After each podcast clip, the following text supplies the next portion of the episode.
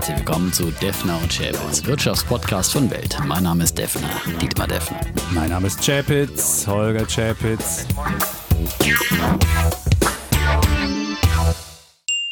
Dieser Podcast wird präsentiert von Scalable Capital.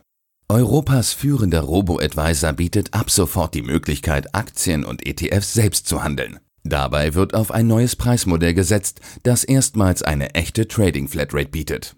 Für 2,99 Euro pro Monat können unbegrenzt Aktien und ETFs getradet oder ETFs bespart werden. Weitere Gebühren fallen nicht an. Mehr Informationen gibt es unter scalable.capital. Kapitalanlagen bergen Risiken. Es kann zu Verlusten des eingesetzten Kapitals kommen. Episode 111, lieber Defner. Und die 111 ist vor den Sommerferien nochmal die Folge, wo wir alle Fragen der Hörerinnen und Hörer beantworten, damit die dann ganz lässig am Strand liegen können und wissen, was ihr Geld macht. Ja, in der Tat. Wo geht's bei dir hin? Achso, wir äh, sind. Achso. da hast du mich auf der falschen Wo liegt dein Geld oder wo, ist, Geld? wo, ist liegt deine? Familie? Also mein Geld liegt normal, das wird einfach automatisiert bei mir gemacht. Und mit der Familie Geld, ja. geht's wahrscheinlich, das ist noch so, nicht, das ist noch nicht fest. final. Also ich habe ja so, let, so Last-Minute-Typ. Wir haben ein Auto gemietet und, Und das Auto, das darf nach Italien fahren. Und ich habe ja die Idee, nach Italien zu fahren. Und äh, jetzt gucken wir uns immer die Fallzahlen da an. neuen, ähm, Hassideen zurückkommst. Ja, und äh, nein, nein, das ist ein sehr schönes Land. Ich liebe das Land ja. Und Ich fahre in die finde es ja, Ostsee, ja. Du fährst in die Ostsee. Auf den Dars, ja. War Kommst ich du auch noch überhaupt ans nie. Meer? Ich wollte, hm? Kommst du überhaupt ans Meer ran? Warum nicht? Ja, weil zu viele da sind. Und auf dem Dars ist, glaube ich, übersichtlich. Das geht. Ja, das ist eher so langgezogen, nicht so dicht besiedelt und so. Sollte eigentlich gehen, hoffe ich mal. Ich die hoffe, das Badewanne der. Berliner Aber heißt es es ist immer. natürlich, ja, aber das ist mehr so äh, Warnemünde oder sowas. Ne? Nee. Also, Nee, nee, nee, wirklich, Dars fahren ganz Echt? viele hin aus Ja. Berlin. Ist ja irgendwie Ja, zwei. Stunden, bis ja, man da Aber ich glaube, ganz irgendwie alle fahren ein. Ich habe ein paar Leuten in Frankfurt telefoniert, wo auch, ja, ja, der fährt auch noch in die Ostsee. Und ist in diesem Jahr the place to be, ja?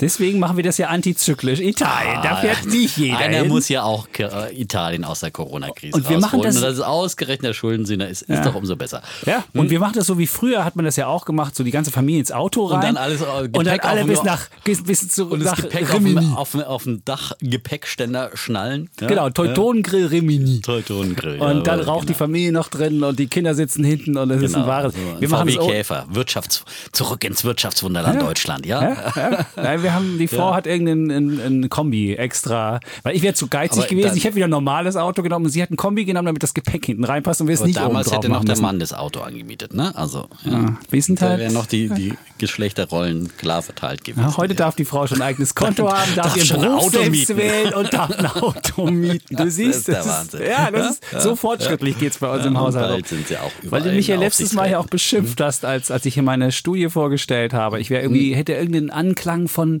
Frauenfeindlichkeit. Nein, das war bei, nein, nein, das war die, der andere Kommentar. Äh, Ja, ich zur Freundin nicht. des VW-Chefs. Ach so. Da habe ich dich gefragt. Die sind übrigens, habe ich, ich habe nochmal nachgegoogelt, Ja. weil das war so eine spontane Eingebung. Ja. Das, gerade stand in der Bunten, dass die jetzt nicht mehr zusammen sind. Okay. Ja.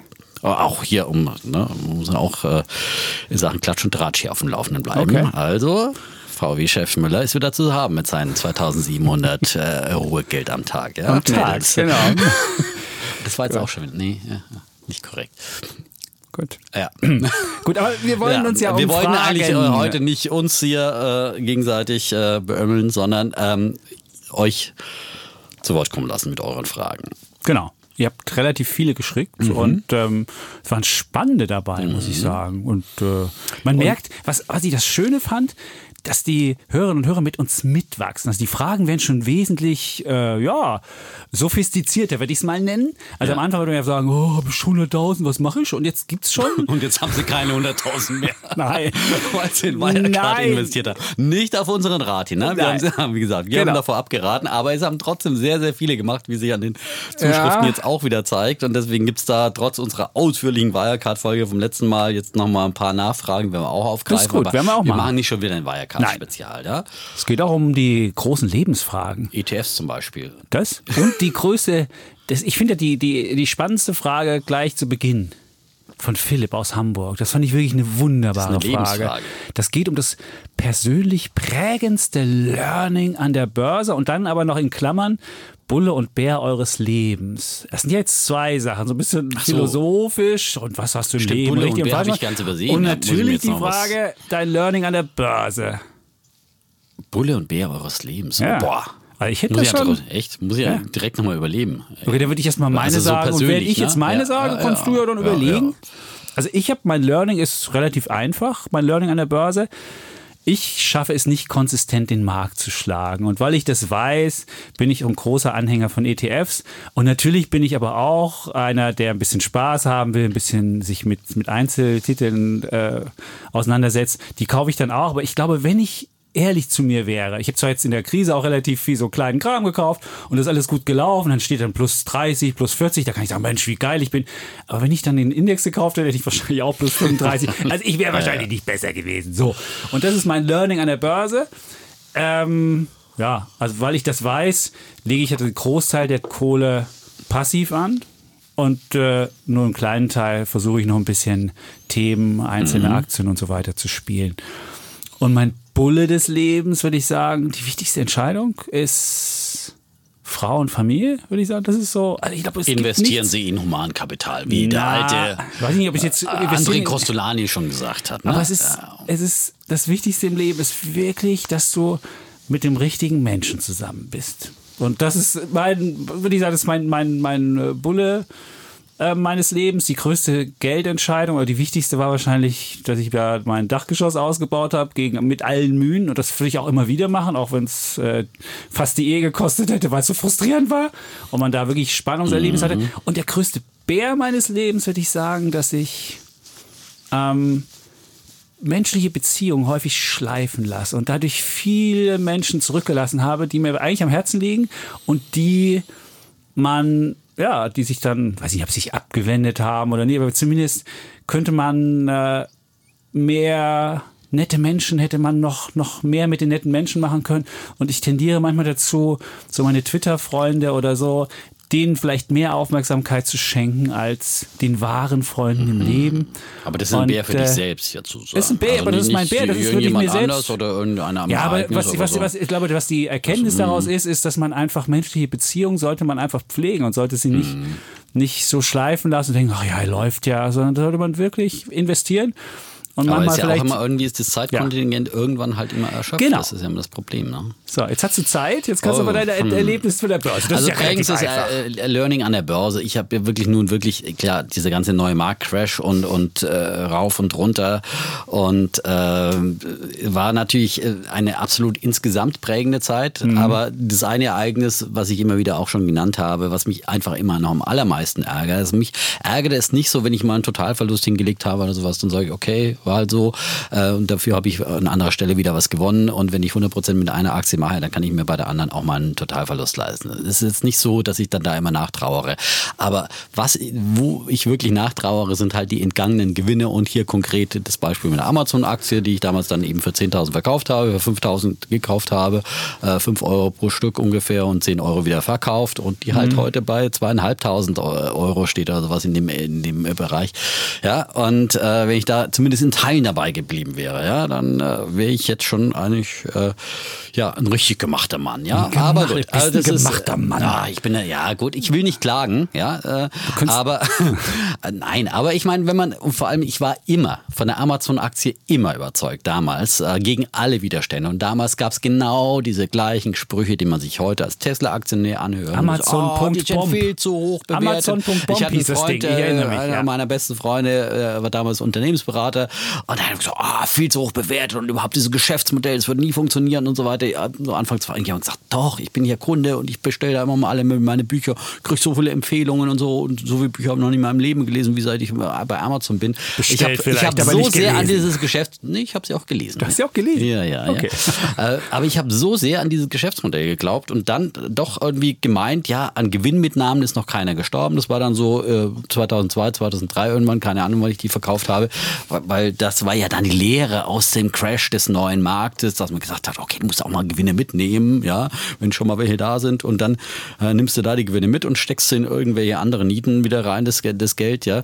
Und das war genau die falsche Strategie, sondern eigentlich muss man Gewinne laufen lassen und Verluste begrenzen. Und äh, das, das muss ich auch lernen und das muss ich immer wieder lernen. Und aber so, so, also wenn ich wirklich von so einer Aktie so überzeugt bin, dann will ich die nicht mehr verkaufen. Und deswegen zum Beispiel halte ich meine Tesla, auch wenn die jetzt sehr hoch notiert sind und wo man denkt, na, jetzt müssten wir eigentlich ein bisschen was mitnehmen, aber das hatte ich ja neu schon mal bei 700 verkauft und dann bin ich bei 800 wieder rein, äh, weil äh, die manchmal gute Aktien gibt es dann manchmal einfach auch nicht mehr billig zu haben im Sinne von traditionellen Bewertungsmaßstaben wie äh, KGVs und die Amazon-Aktie, die hat irgendwie immer einen KGV von über 100 gehabt. Das und, stimmt, die war nie billig. Hat sie heute, hat Die sie war heute nie noch, billig. ne? weil sie halt immer wieder auch äh, natürlich Man kann investiert, reinwachsen ne? in eine Ja. hohe Bewertung. Da hast du völlig recht. Das gibt aber, aber, das, aber diese Idee reinwachsen, das nimmt man ja bei jeder teuren Aktie, sagt man, ja, die wächst da rein.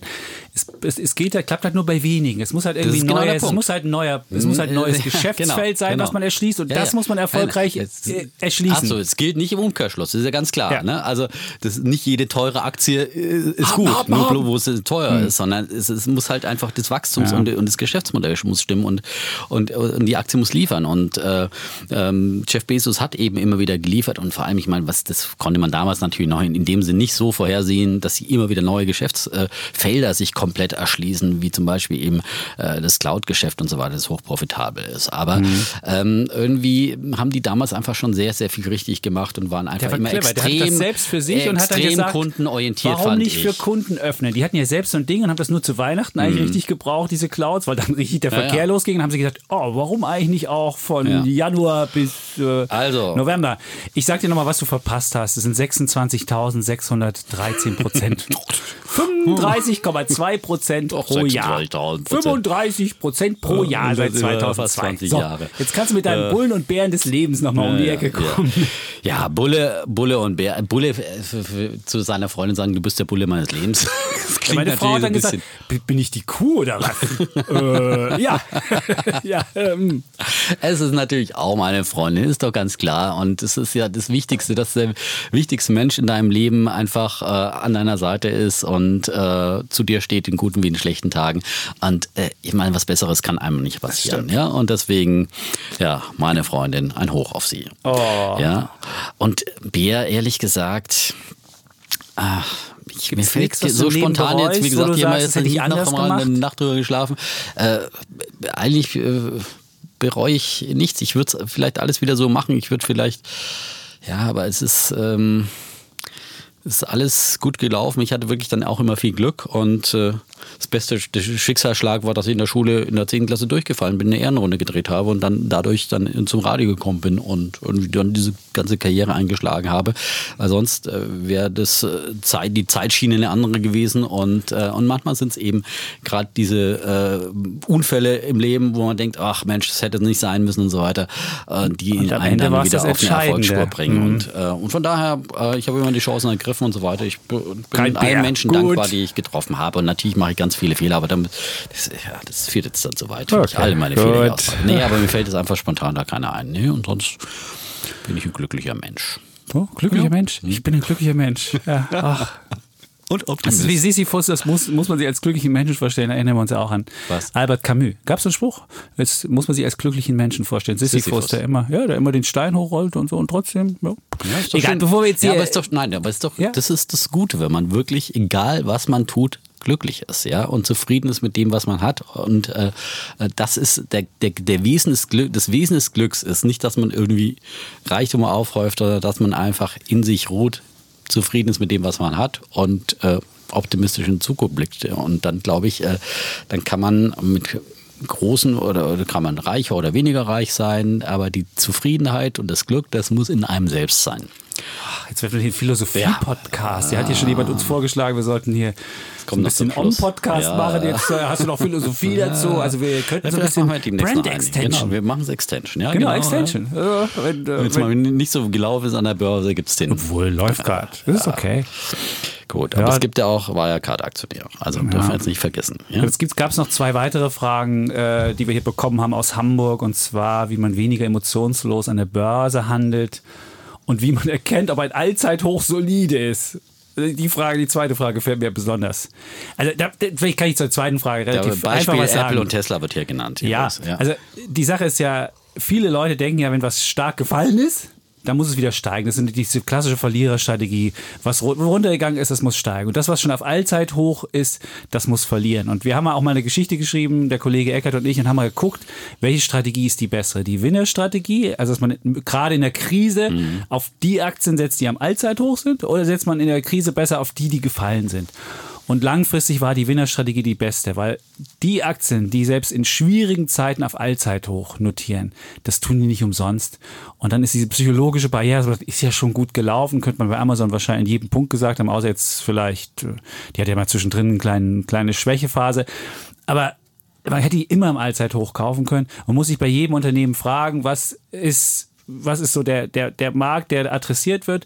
Ist da noch, ist da noch weiteres Wachstum drin? Ist die Story weiter intakt? Und dann kann man, dann würde ich sagen, ist ein solides Allzeithoch. Und wenn sich aber irgendwas ändert, wenn man feststellt, weiß ich nicht, ich habe eine VW und auf einmal kommt Elektromobilität und ich stelle fest, das Unternehmen oder vielleicht Daimler ist vielleicht das bessere Beispiel, ich stelle fest, sie sind für die Elektromobilität nicht so ausgerüstet, dann ändert sich die Geschichte und die Idee und dann muss ich die Aktie verkaufen. Und wenn die dann hoch notieren würde, was sie natürlich gar nicht gerade tut, dann wäre das ein unsolides Hoch. Also so würde ich jetzt das versuchen zu beschreiben. Und nur weil eine Aktie am Hoch ist, ist es nichts Schlechtes, sondern im Zweifelsfall würde ich das sogar eher positiv sehen und, und dann lieber auf die Gewinner die, die, Diese Geschichte mit der Bewertung, natürlich ist es oft eben so, wenn eine Aktie hoch steht im Kurs, ist sie auch halt hoch bewertet, gemessen eben an Bewertungsrelationen wie Kursumsatzverhältnis oder Kursgewinnverhältnis, ja, und das ist natürlich bei Tesla momentan der Fall.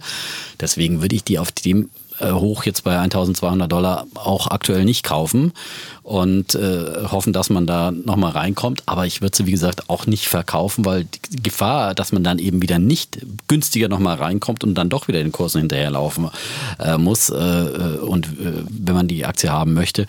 Und letztendlich muss man einfach, es hängt davon ab, ob man an das Geschäftsmodell glaubt und ob man glaubt, dass die Aktie weiter wachsen kann, dass sie erstmal natürlich, äh, Tesla muss erstmal reinwachsen in all diese Fantasie, die jetzt da ist, muss man ganz klar sagen. Ähm, hat jetzt Toyota überholt als wertvollster mhm. Autobauer der Welt. Ähm, und ähm, ja, ähm, aber das ist schon eine, eine, Frage, die man sich immer wieder stellen muss, glaube ich, dann ähm, eben an dieses Modell und, und liefert dies äh, Elon Musk auch das, äh, was er sozusagen verspricht. Und bei Apple gleiche Geschichte, ähm, auch immer wieder mal hinterfragen, aber solange diese Marktstellung dann auch so stark ist und so weiter, muss man sich, glaube ich, da auch nicht so viele Sorgen machen. Und Warren mhm. Buffett, nachdem er ja die Aktie jetzt endlich mal entdeckt hat, äh, für den ist es das Geschäft, beste Geschäftsmodell der Welt. Und äh, ja. Trotzdem muss man sagen, wenn eine, wenn eine Apple mit einer Markt Marktkapitalisierung von 1,3 Billionen oder sogar 1,4 Billionen jetzt schon ist, dann wird es natürlich irgendwann schwieriger, das wieder zu verdoppeln. Also wenn du bei einer Tesla hast, du ja gerade mal 200 klar. Milliarden, da könnte man sich schon vorstellen, bei 200 Milliarden. Da kann man nochmal verdoppeln. Das, das, geht einfacher, als wenn ich schon eine Amazon bei 1,5 äh, Billionen jetzt schon, ja, das ist schon nicht nein, mehr ganz so ja, einfach. Also wenn man einen Tenbagger sucht, muss man sich ja, woanders umgucken. Das, das ist, ist, ja ganz klar. Ganz genau. Ja? Ähm, aber die Frage ist ja, ist jetzt die Absturzgefahr groß? Ne? Oder äh, Apple wird halt dann langsam auch mehr und mehr zum solideren Wert und zahlt jetzt auch Dividende und so weiter und dann kann man sagen, okay, das ist halt irgendwie, die wachsen vielleicht dann nochmal, keine Ahnung, 10 Prozent im Jahr oder sowas. Ne? Und, äh, sind aber auch nicht so hoch bewertet. Genau, die sind auch nicht so hoch bewertet. Von daher, also ähm, solche Fragen muss man sich stellen, aber bloß weil es auf Allzeit hoch ist, äh, heißt das nicht, dass man jetzt die Aktie verkaufen muss. Das stimmt. So jetzt Emotionen.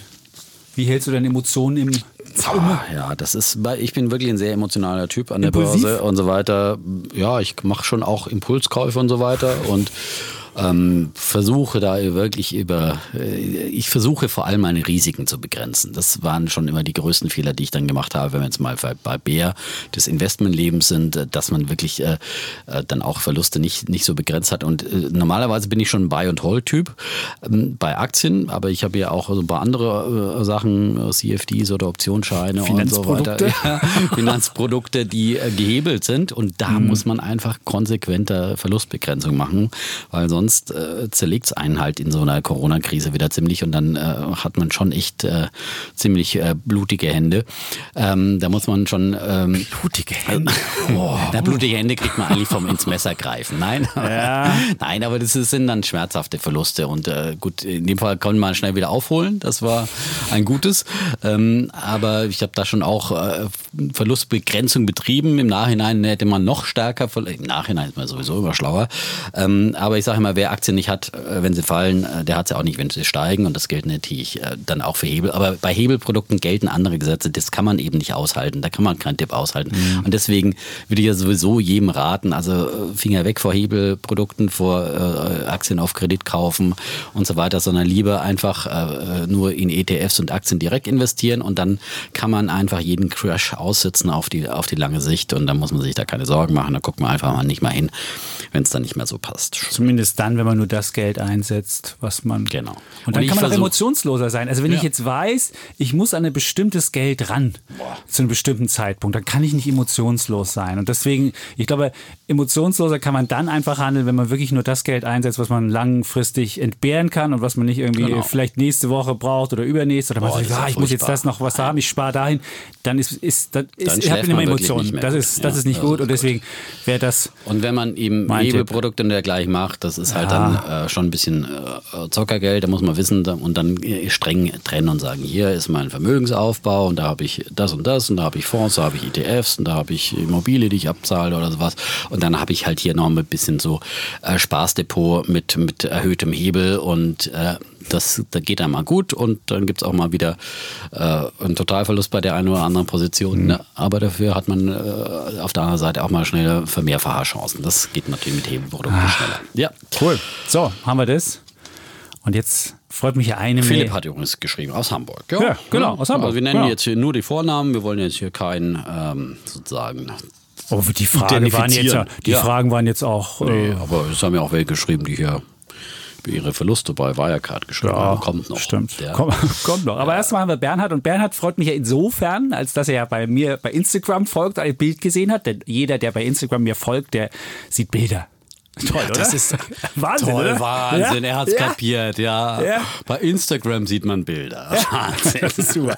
Und bei Twitter sieht man Buchstaben. Er hat dann gesehen, 140. dass der Chapitz sein Büro aufräumt, was der unheimlich Bei mir gibt es übrigens auch Bilder bei Instagram. Vielleicht schicke ich auch mal eins vom DAS. Ja. Mach's auch mal. Ja. Wenn es nicht zu regnerisch ist. Aber bei mir gibt es Bilder aus dem Büro und weißt du, es gibt, es gibt Bilder bei Instagram. Meine Frau hat mir letztens gesagt, sie hat so eine, so eine äh, Arbeitsschutzinformation bekommen und so, wie sollte ihr Arbeitsplatz nicht sein? Und da war mein Büroplatz abgebildet, Echt? aber zum Glück anonym. Also bei mir sieht es immer etwas unordentlich aus. Also da kriegst du, kriegst du so eine Arbeitsschutzinformation, bitte gucken Sie sich mal vorher das an und da war mein, mein Büro drauf. Aber jetzt gab es also, jetzt gab es auch das Büro äh, abgebildet und der Kollege Eckert und ich standen da und dann haben wir geschrieben, dass wir jetzt bald umziehen ins neue Gebäude und dann schreibt halt Bernhard, ist es so, dass dann Dietmar und du zusammenziehen? Sozusagen, ne? Aber nur ins gleiche Gebäude. Wir ziehen ins gleiche Gebäude, ja, ganz genau. Nicht in eine Lebensgemeinschaft. Ja. Nein, aber wir ziehen zusammen in dieses wunderbare Rem ja, Das ist ein das großartiges Gebäude. Ja. Ja, ich meine, vom, vom, vom architektonischen her schon finde hm. ich. Es ja. ist schon eine Ikone, auch von außen und so weiter. Ich habe es ehrlich gesagt noch nicht mal gesehen. Noch nicht mal also in Europa. Nee, habe ich noch nicht. Es ist, auf jeden Fall wird geworben damit, das ist äh, for the New Digital Elite. For the. For the, for the New Digital Elite. Also die wird da, ja, da müssen wir rein. Ja. Das ist, aber wenn du drin Ganz bist. Ganz neu sind wir nicht mehr, aber. Aber wenn du drin bist, ich, wenn wir uns mal unser äh, Büro anguckt, das ist so ein bisschen, ähm, da ist so Sichtbeton. Ja gut, aber das ist da ja. ist Sichtbeton. Ja, ja aber nicht nur normales Sichtbeton, sondern es ist Sichtbeton, was der nicht geschliffen ist. Und das ist so ein bisschen die Optik wie in der, wie soll ich sagen, Parkhaus. Ich will es mal Parkhaus-Optik nennen. Und das sollte so, so ein bisschen so, äh, wenn du das ja so eine. Loft-Style, das ist. Das ist doch kein Style. Nein, aber Sichtbeton ist doch architektonisch. Ja, aber doch nicht Sichtbeton, wo du den Gussfalz noch siehst. Natürlich, darum geht es. Das ist doch. ja wie so ein Überraschungsei, wo du die, die Kante noch siehst. Du willst doch diese Fabrik-Ambiente äh, äh, haben und so sagen, ja, hier ist unsere Startup-Fabrik und so weiter. Das ist ohne Du willst die Postmoderne damit zeigen? Ja, und das ist relativ, ist relativ dicht. Es ist so ein bisschen, man fühlt sich an, als ob man andere würden da ihre Parkgarage reichen. Auf jeden Fall wohnt der Defner, wohnt dann über, über uns in der Garage, ja? genau. Der hat die Parkebene froh, dass es Beton ist, dann hörst Beton. du mein Auftreten nicht so. Genau, ah, das ja. ist, äh, ja. und das ist ein bisschen so ein bisschen äh, ja, Atmosphäre wie in der Parkgarage. Aber weißt du, woran ich mich da wieder erinnert habe? In alten Filmen, wenn es um Journalismus geht, da werden ja immer so die konspirativen Sachen in der Parkgarage finden da statt. Da gibt es dann so beim Watergate-Skandal, ich überreiche Ihnen die Dokumente. Und das ist meistens in Parkgaragen. Und vielleicht soll das ja auch ein Symbol dafür sein, dass wir guten Journalismus machen, der wieder, der, wo, wo viel recherchiert wird und irgendwo so ein bisschen, ja. Das bestimmt Vielleicht ist das ja, Gefühl, ja. was wir da wieder kriegen. Aber es ist, glaube ich, einfach schon ohne Schnörgel, sondern eben so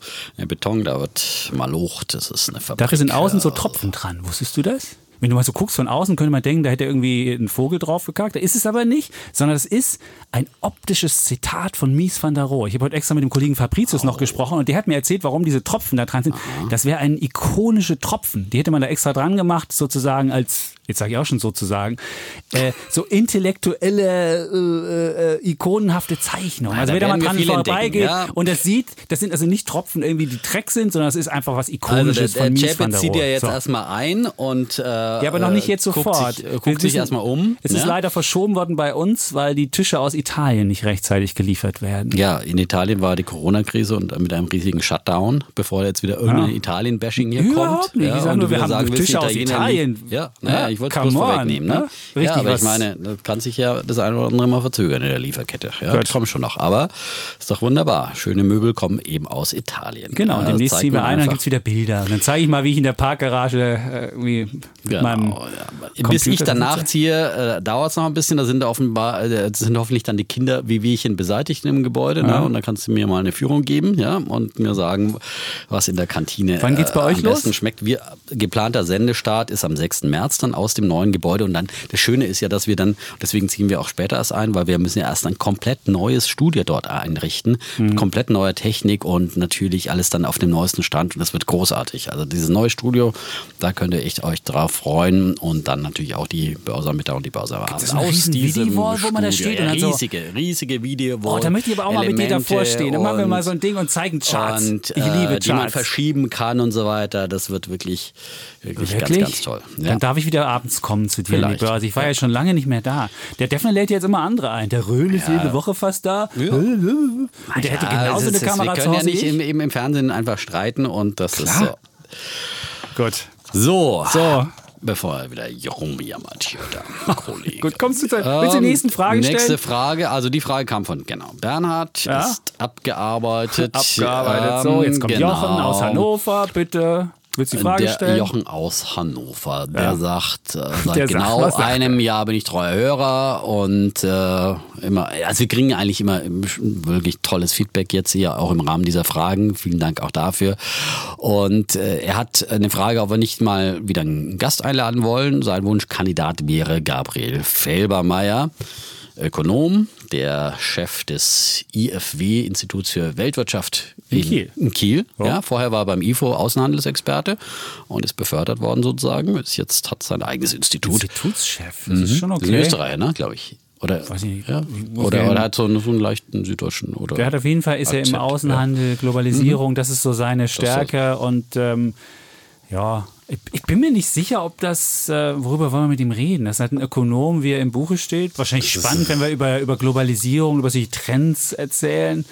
Aber ja, Wir können auf jeden Fall mal auch wieder mal einen Ökonom einladen. Aber jetzt haben wir erstmal zwei Gäste, die wir auch schon aufgezeichnet haben. Ja. Ja. In, in dieser Woche. Wir waren ganz fleißig vom Urlaub. Und, Damit die ähm, Sommerpause und niemand Da könnte, also zwei ganz unterschiedliche Gäste. Ja. Zum einen Kolja Barkhorn, äh, der ist äh, YouTuber, Aktien mit Kopf, äh, sein Kanal und hat da bei YouTube angefangen, aber auch äh, bei Instagram unterwegs und als Podcaster. Und äh, ein Buch hat er auch schon geschrieben. Und ähm, ja, der erzählt so richtig aus der Praxis. Ja. und er hat seine fünf Lieblingsaktien mitgebracht. Es sind ein bisschen mehr Es ein geworden. paar dann, mehr ja. geworden, egal. Wir wollen nichts verraten. Nein, Ne? das, ist, das ist auf jeden Fall die Episode 112 dann. Ja. Und ja, und den ETF-Papst haben wir eingeladen. Ja, nicht eingeladen, haben wir gesprochen. Doch, wir haben ihn Ja, eingeladen gut, in den wir haben ihn eingeladen in den Podcast und haben ihn dann Dr. gesprochen. Gerd Kommer. Ja. ja. Und da gibt's dann alle ETF-Fachfragen. Das. Einige ETF-Fragen haben wir heute auch noch bekommen. Da werden wir auch darauf eingehen und dann eventuell auch verweisen auf ähm, äh, speziellere äh, Antworten dann noch in der Ausgabe Mhm. 113 mit Dr. Gerd Kommer. Man muss sagen, es ist immer so ein bisschen technisch schwierig gewesen, weil wir haben das, wir haben das, wir wussten, immer so einen Rückkanal machen. Dann haben wir vom Kollegen Defner die AirPods genommen und dann hat jeder so ein AirPod im Ohr und versucht, es, es kann technisch manchmal ein bisschen komisch. wirken. Und was bei Dr. Kommer hat immer, wenn der Defner eine Frage stellt, hat er immer gesagt, also Herr Defner, eine schöne Frage, also Herr Defner, eine großartige, also Herr Defner, ich würde Hat er- gerne ein er Kind dreimal gesagt. Das hat er dreimal gesagt. Und ich saß da und dachte mir so. Und bei meinen Fragen immer so. Und habe ich immer, na, bin mir ein bisschen Ja. eher dem, Holger Chapitz äh, war- gezeigt, war- dass ich mir die Brust klopfe. So. Alter, das guck geht ja er gar stellt dir die nicht. richtigen Fragen. Guck hier, der Ja. Defner. Ja, der Komma hat's halt raus. Ja, der der weiß der einfach, wer Komma die wirklich raus. wichtigen Fragen stellt. Ja, und hat man, eine kritische Frage gestellt, hat er irgendwie geantwortet, ja. du da so äh. rumgesülzt. Aber Ich habe überhaupt nicht gesülzt. Ich habe mal kritische Fragen gestellt. ich, ich habe natürlich auch kritische und wichtige Fragen gestellt. Ja. Also Herr Defner, da haben Sie mir eine Vorlage gegeben. Ach, das ist ja ganz großes. Herr Defner, rein, Sie sind ein toller Beispiel- Journalist. Na Ja, und dann kam die Chapitz-Frage, wie rein muss ein ETF sein? Ja, Das, das wurde ich gar nicht Reinheit. verstanden. Und da wusste er gar nicht, was die es ist. Reinheit, ja. Ja, Das Reinheit. Reinheitsgebot, so sprechen wir jetzt über bayerisches Bier. All das in 113. Ja, Ja, wir wollen nicht das zu viel ist- verraten, nur dass die guten Fragen vom Defner kamen. Das ist Also apropos Defner, der hat auch Ja, nochmal eine. Watschen bekommen von Aber Julian, ja, äh, weil ich das letzte Mal so einen kleinen Schlenker gemacht habe, weil ich gesagt habe, wir, wir machen ja keine Sommerpause im Gegensatz zu den öffentlich-rechtlichen, ähm, die aber weiter ihre äh, Gebühren kassieren trotz so. Und dann hat äh, Julian geschrieben, also Zwangsabgabe und Gebührenbashing in so einem Podcast, auch purer Populismus und null Wahrheit äh, und so weiter und so fort. Äh, und er will jetzt nur noch abschalten bei uns. So eine Verblödung brauche ich nicht. Und dazu wollte ich jetzt vielleicht dann schon noch mal was ähm, ergänzen. Also Zwangsabgabe bin ich nach wie vor der Meinung, weil man ja keine Wahl hat. Äh, die Rundfunkgebühren werden einfach eingezogen. Aber Steuern sind immer Zwangsabgaben. Ja, du gut, lebst aber, halt sie, in einem, du aber sie halt in nennen, aber dann sollen sie es eine Steuer nennen und wegen mir auch aus der Steuer, aber dann Aber wird immer so Gebühren getan, es Abgaben, ist ja. eine Gebühr.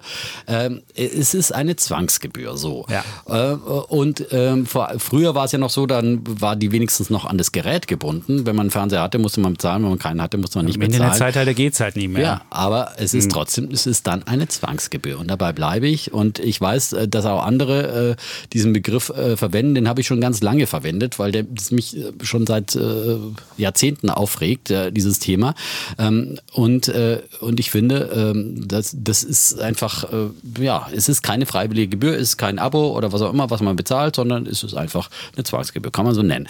Trotzdem bin ich, und das will ich auch nochmal ganz klar sagen, ein absoluter Freund des öffentlich-rechtlichen Rundfunks. Und den muss es geben. Dieses duale System ist absolut bewährt. Wir sind auf der anderen Seite mit Weltfernsehen private Konkurrenz, sage ich jetzt, wir sind ja Partei in dem Ding und sehen deswegen natürlich, wie es ist, wenn man rein privatwirtschaftlich das Ganze finanziert, ohne eben einen Cent aus diesem Gebührentopf zu bekommen trotzdem aber Informationsfernsehen auf hohem Niveau produzieren kann, wie wir es tun, ähm, was sehr, sehr aufwendig ist. Äh, aber wir müssen halt auch an jeder Ecke äh, schrauben und, und sparen. Und die öffentlich-rechtlichen, die kommen dann immer mit Trupps, die zehnmal so groß sind teilweise an, wenn sie irgendwelche Dinge machen, die wir auch machen, mit eben äh, kleineren Teams. Das ist das eine.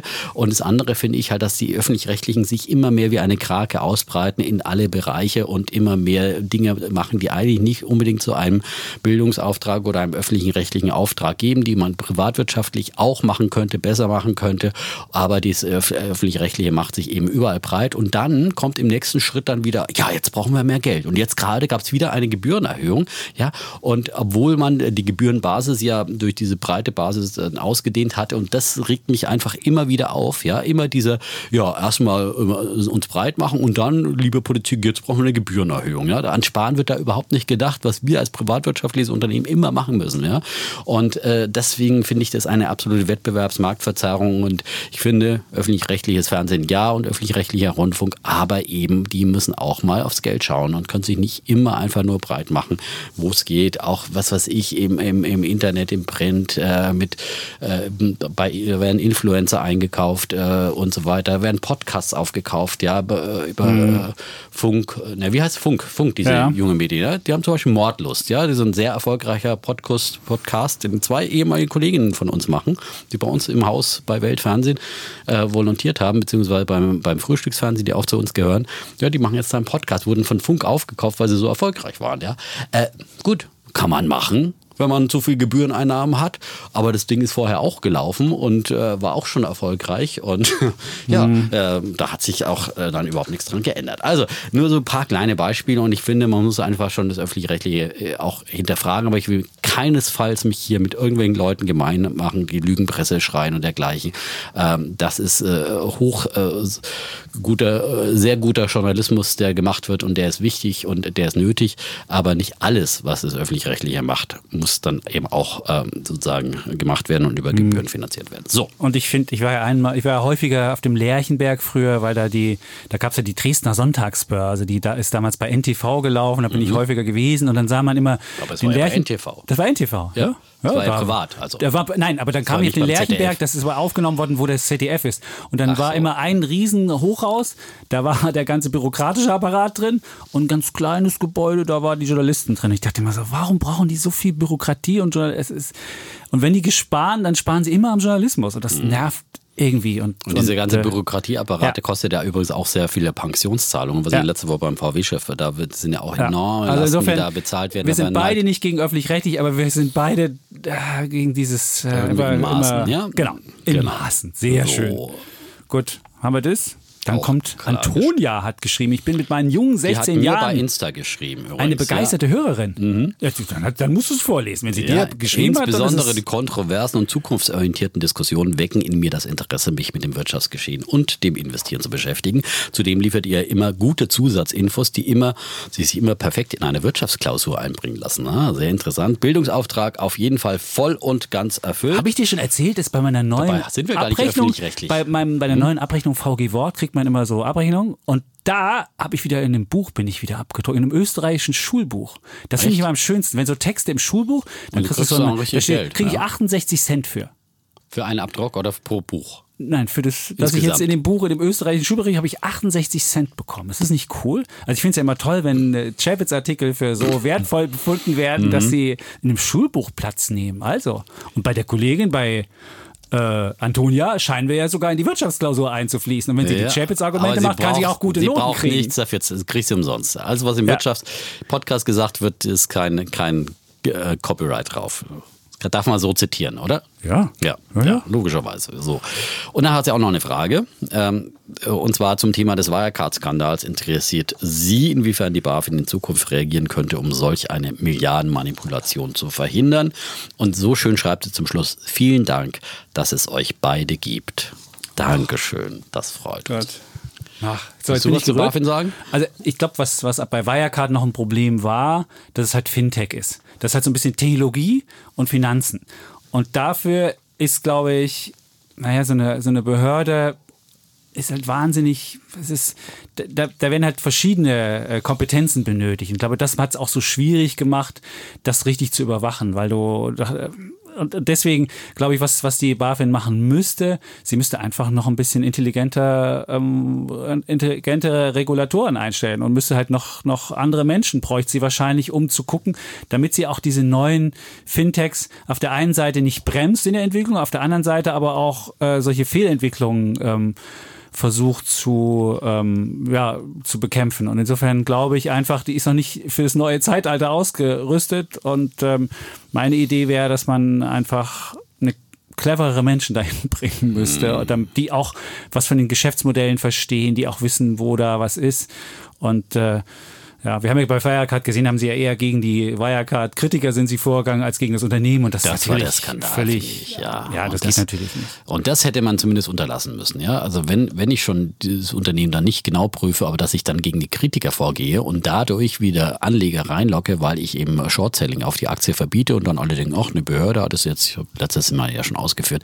Äh, Ich finde, das ist der eigentliche Skandal. Und auf der anderen Seite die Wirecard Bank, die wird ja direkt beaufsichtigt von der BaFin, ja. Und da hat man auch mehr Zugriffsrechte. Da kann man ja, da muss man ja Vorstände, Aufsichtsräte und so weiter genehmigen. Aber da hätte man in dem Zuge natürlich sich auch die Eigentümer der Bank genauer anschauen. Der Eigentümer war ja dann die Wirecard Muttergesellschaft, die Wirecard AG. Die, man hätte schon Durchgriffsmöglichkeiten rechtlicher Natur gehabt, wenn man hätte diese nutzen wollen. Aber sicherlich wird da jetzt einiges nachgebessert. Ähm, hoffentlich zum Besseren. Und natürlich ist Betrug immer, immer schwierig aufzudecken, aber da gab es so viele Hinweise und da hätte man schon mal hinweisen, äh, hinschauen müssen, näher hinschauen und vielleicht eben zum Beispiel eben eine Sonderprüfung beauftragen von einem anderen Wirtschaftsprüfer, finde ich. Hätte man Irgendwie schon mal sowas. machen können, aber diese Bilanzpolizei, die die BaFin da eingesetzt hat, die Ja, die ja auch unabhängig ist und die wird, ich meine, das ja wird jetzt geändert. Genau, jetzt wird alles, ist- es ist, wird jetzt sehr viel geändert Ja. und wir hoffen mal, dass das, ich bin da guter Dinge. In der Regel wird, wird ja aus so einem äh, Skandal dann auch Ja, eine Lehre gezogen. Manchmal wird aber auch überreagiert. überreguliert, das ist das Problem. Du musst halt cleverer wieder- regulieren, ja. aber nicht mehr regulieren. Genau. Das ist, glaube ich, das Problem. Und da muss man, da muss man, da muss man vorsichtig sein. Aber ich muss sagen, ich finde ja gar nicht so schlimm, dass man die, die, dass man für zwei Monate das Short-Selling verboten hat. Das ist ja völlig okay. Da hätte man aber die Zeit nutzen müssen, um dann wirklich zu recherchieren und um dann irgendwie auch ein Ergebnis zu präsentieren. Man hat es einfach nur gemacht, um Ruhe zu machen, hat aber gleichzeitig nicht das Unternehmen wirklich überwacht und hat dann mm. einseitig halt nur. Äh, ich bin aber grundsätzlich wirklich ein, ein Gegner von Short-Selling verboten. Das wird ja immer gern gemacht, auch in Finanzkrisen. Da denkt man, da kann man jetzt seine Banken schützen. Das ist Pustekuchen. Äh, die, die Kurse stürzen dann trotzdem ab, ja. Und ich finde Shortseller, und das wäre eigentlich jetzt deine Rolle, weil das sind ja die Bären sozusagen am Markt. Die ja. Also ich finde Shortseller also gut. Ja, keine also Frage. Die, die, was heißt die guten? Manche sagen also, halt immer, die Shortseller sind die, die die Werte vernichten und so weiter. Nee. nee Oder Elon Musk sagt ja sowas auch, ja, ihr blöden Shortseller habt meinen Kurs gedrückt Der und so weiter. sogar Shorts geschickt, so ja, genau, das fand genau. ich sehr lustig. Nee, ja. aber ich meine, sie sind einfach, die tragen äh, Wichtiges bei zur, zur Korrektur ja. und, und decken Skandale auf. Und der äh, Chris Hohn von, von TCI hat ein gutes Interview im Handelsblatt gegeben dazu, hat gesagt, ah, wir werden in Deutschland immer verpönt, ja, und als Heuschrecken beschimpft und so weiter. Sind sie ja gar nicht. Äh, äh, und dabei hätte man mal besser auf uns hören sollen. Wir haben rechtzeitig darauf hingewiesen mhm. und so weiter. Aber nein, äh, das wird nicht getan. Sie werden bloß als die bösen Spekulanten in die Ecke gestellt und das sollte man nicht tun, sondern sie sind ein wichtiges Korrektiv und deswegen sollte auch äh, Short-Selling und äh, Short-Spekulation erlaubt sein und dann hält sich, wird so ein äh, Kurs äh, ja auch immer wieder mehr auch äh, gedämpft, ja, äh, weil wenn nur einseitig in eine Richtung spekuliert werden kann, dann ist die Gefahr, dass es eben in diese Richtung äh, Übertreibungen gibt, viel, viel größer, als wenn da immer wieder Shortseller dagegen attackieren. Die müssen natürlich, mhm. dürfen auch nicht manipulieren, wie man nach oben nicht manipulieren dürfen, müssen auch mit fairen Mitteln spielen. Das ist, halt das ist, das Problem, ja. dass das manchmal gemacht, oft gemacht wird, ja, Klar. weil man natürlich weiß, da wird so eine äh, Negativmeldung gestreut und dann stürzt der Kurs ich ab. Ich gehe short, dann ja. bringe ich die Analyse raus. Ja. So das ist das. natürlich äh, genauso wie man der Klassiker, der genauso unfair ist, wie wenn man ja. Frontrunning bei steigenden Kursen be mhm. betreibt, ja. Ähm, aber ähm, das muss natürlich sich angeguckt werden, aber grundsätzlich sagen, Short-Selling verbieten, bin ich dagegen. Finde ich auch nicht. Also wäre ich jetzt auch nicht dafür, dass man, dass man das verbietet, aber ich fand in dem Wirecard-Fall, da ging es ja wirklich darum, ob die, die Financial Times da falsch berichtet hat. Und dann kann man ja für zwei Monate einfach sagen, okay, machen wir eine, eine Quiet Period, da lassen wir nichts zu. Und dann wird das aber ordentlich recherchiert. Man muss sagen, dann setze ich die, die Aktie vom Handel aus wenn ja, du jetzt das fair ja. machen willst. Na, hm, ja. Also finde ich. Gut. Dann gucken wir mal nach. Also, ja. Schwierig. Also, Gut. Ja, und dann sind wir auch schon beim Wirecard-Komplex. Da gab es ja. ja. dann doch noch einige Fragen, äh, die wir bekommen haben. Ähm, Möchtest du vortragen jetzt? Nein, du darfst. Servus. Servus, Servus, Servus dein Gebiet. Ich komme aus dem Elsten. Das Servus, auch schreibt der Matthias. Gell? Ja? Äh, eine Frage, wenn ich Wirecard verkaufe mit 2000 im Minus und 500 Euro über den Freibetrag bin, hätte ich ja noch 1, also 1500 im Verlusttopf. Äh, bleibt der Betrag stehen und ich kann das im nächsten Jahr nutzen oder löscht sich der Topf nach einem Jahr automatisch, weil ich das letzte Mal gesagt habe, ich würde jetzt auf jeden Fall die Wirecard-Aktien verkaufen und nicht irgendwie noch ewig im Depot als Leiche rumliegen lassen, weil manchmal kommt man dann eben auch nicht mehr raus aus so einer Aktie. Mhm.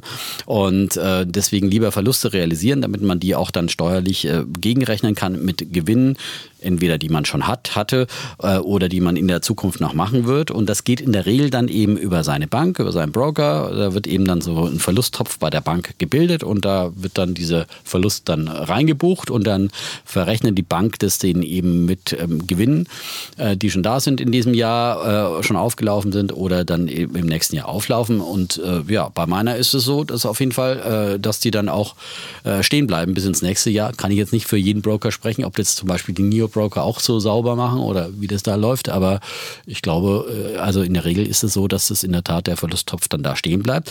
Ähm, und das verfällt dann auch nicht nach einer gewissen Zeit, sei denn natürlich, die Gesetze ändern sich. Ja, und da muss man ja immer aufpassen bei Herrn Scholz und so weiter, der sich ja immer mehr auszeichnet durch eine aktionärsfeindliche mhm. Gesetzgebung, wo ja zum Beispiel diese Verlustverrechnungsmöglichkeiten schon wesentlich eingeschränkt, eingeschränkt wurden. worden. Vorher konnte man immer bei mehrere, genau, mehrere Wertpapiergattungen ja. miteinander verrechnen.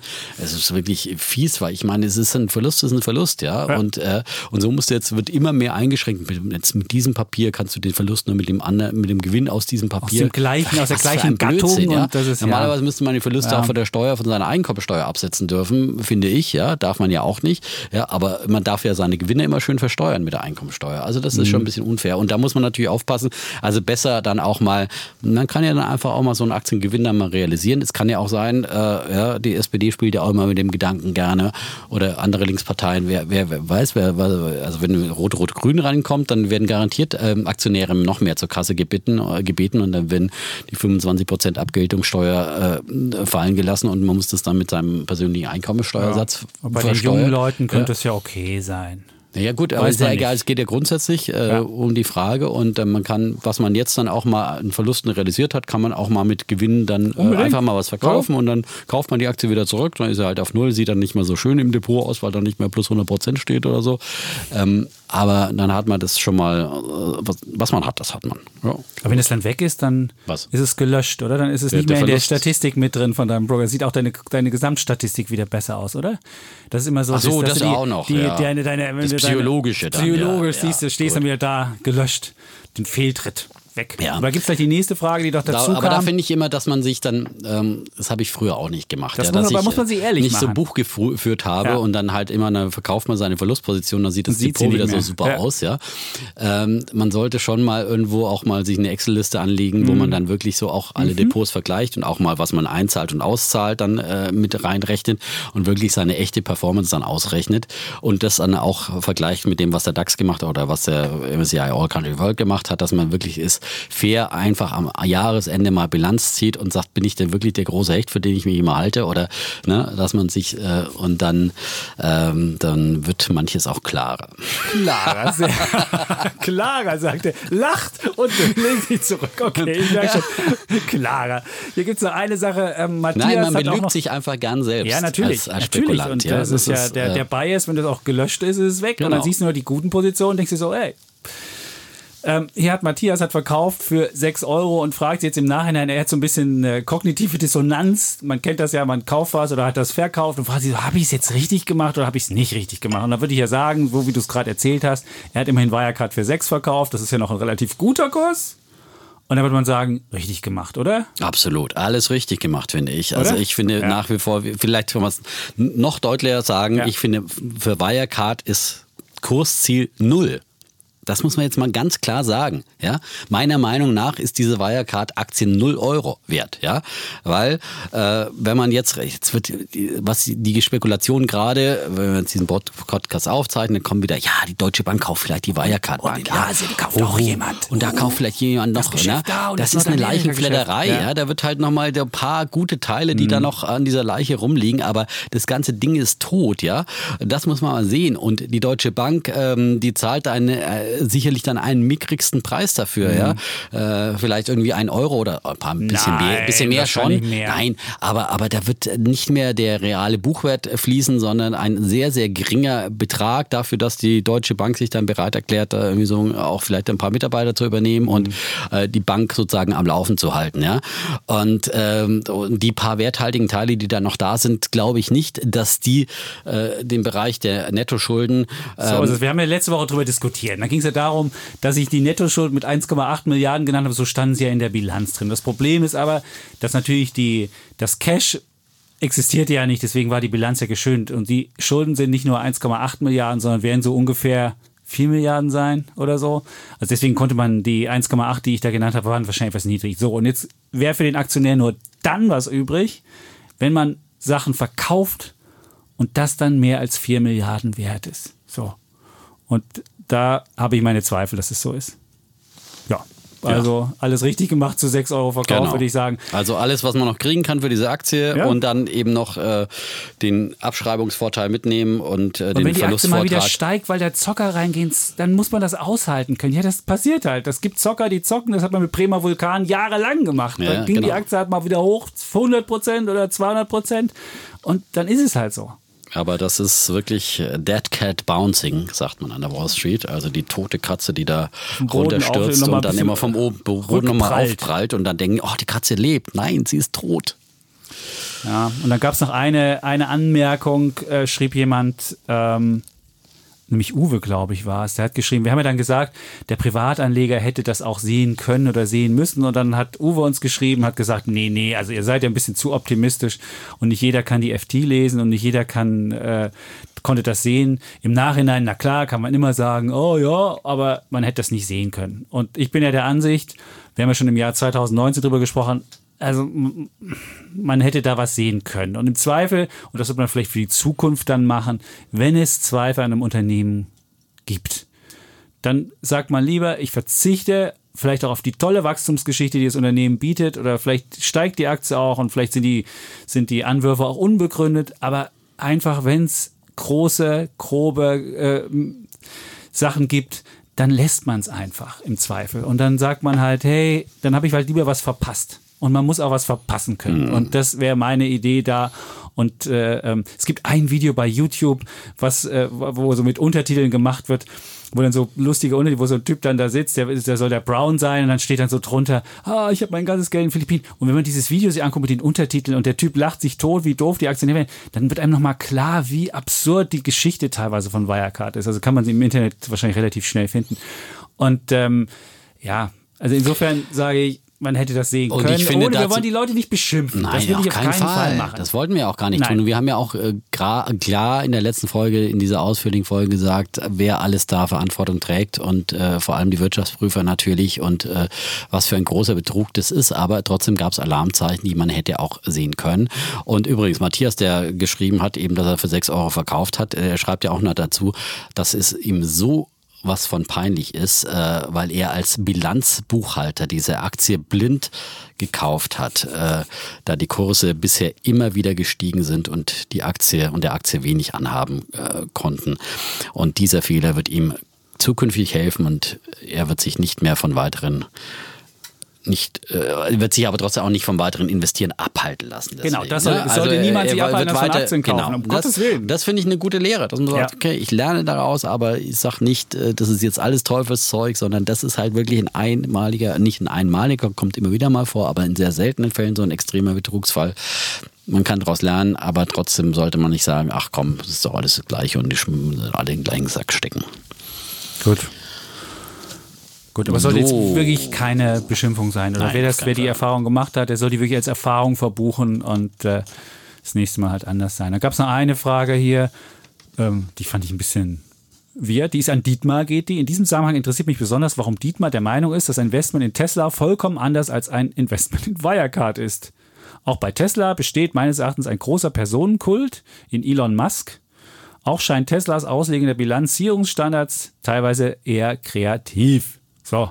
Als konservativ zu sein. Ja. Gut, und dann kann man noch mehr Sachen, die da noch stehen. Ja, also ich meine, Personenkult, ja, natürlich gibt es, es gibt immer wieder charismatische äh, Firmenlenker, aber äh, das eine ist halt ein charismatischer äh, Firmenlenker und das andere ist ein Betrüger. Da muss man wirklich äh, unterscheiden. Ne? Und nicht jeder, der ein guter Verkäufer ist, ist gleichzeitig auch ein Betrüger, ja. Und äh, Steve Jobs war ein wahnsinnig charismatischer Firmenlenker, aber kein Betrüger. Mhm. Elon Musk ist meiner Meinung nach ein wahnsinnig charismatischer äh, Firmenlenker, ein wahnsinniges Technologiegenie in so vielen Bereichen, aber kein Betrüger. Und ja, natürlich gibt es kreative Buchführung in vielen Unternehmen, dass man sagt, okay, verbucht man mal etwas, äh, versucht man gewisse, was weiß ich, äh, ich bin wirklich, da kenne ich mich nicht wirklich gut aus, aber man verschiebt ein bisschen was von einem Quartal her. zum anderen und schön da das eine Ausgaben Quartal ein bisschen hier, das, und das andere. Ja.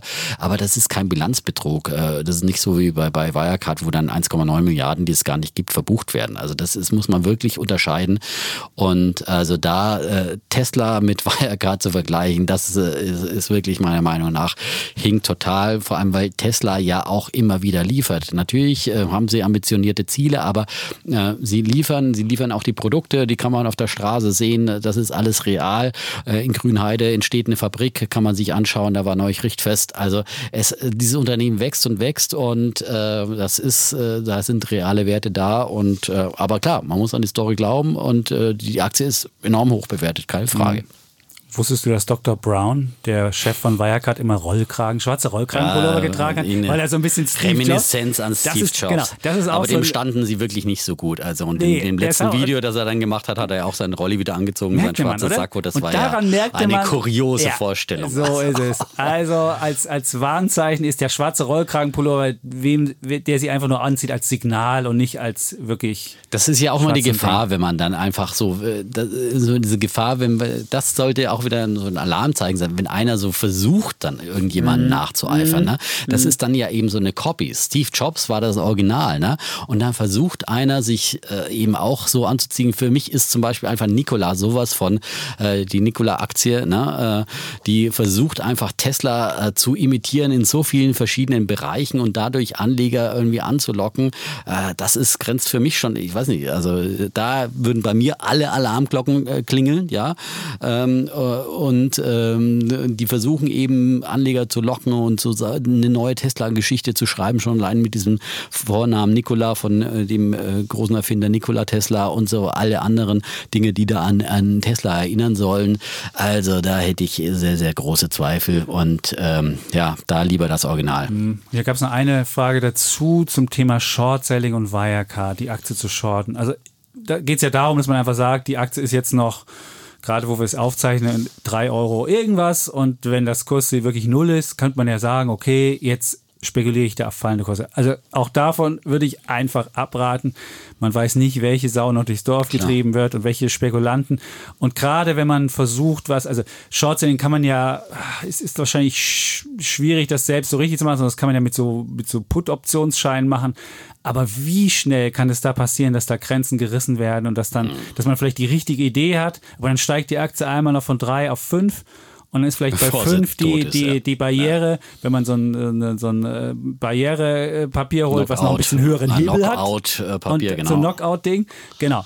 Und dann ist man draußen und hat vielleicht die richtige Idee gehabt und es passiert auch richtig, aber es fällt nicht rechtzeitig. Und gerade bei Shorts kann die Aktie länger bei drei bleiben, als, naja, als man spekuliert. Wir haben ja gesehen, dann ist es, also, eine, Anfangs der Woche ist er ja mal um 300 Prozent an einem Tag hochgeschossen. Die war bei ne? ja? Völlig absurd. Ja, bei neun. Über neun so sogar. neun sogar, okay, gut. Ja, also das, ähm, also das, das ist, das ist wirklich genauso gezocke wie in die andere Richtung ja. und so, auch wenn das langfristig vielleicht äh, die Idee ist, aber ähm, das ist, ist wirklich gefährlich. Ja, Jetzt Ulf aus Hongkong hat aus er Hongkong. übrigens geschrieben, ja. ja. ja das super. ist, äh, man hört uns wirklich hier weltweit, ja. ja hoffentlich wird es nicht bald verboten, wenn die Chinesen da jetzt ihr neues Sicherheitsgesetz haben und dann darf man da keine äh, freiheitsliebende Podcasts mehr hören oder so.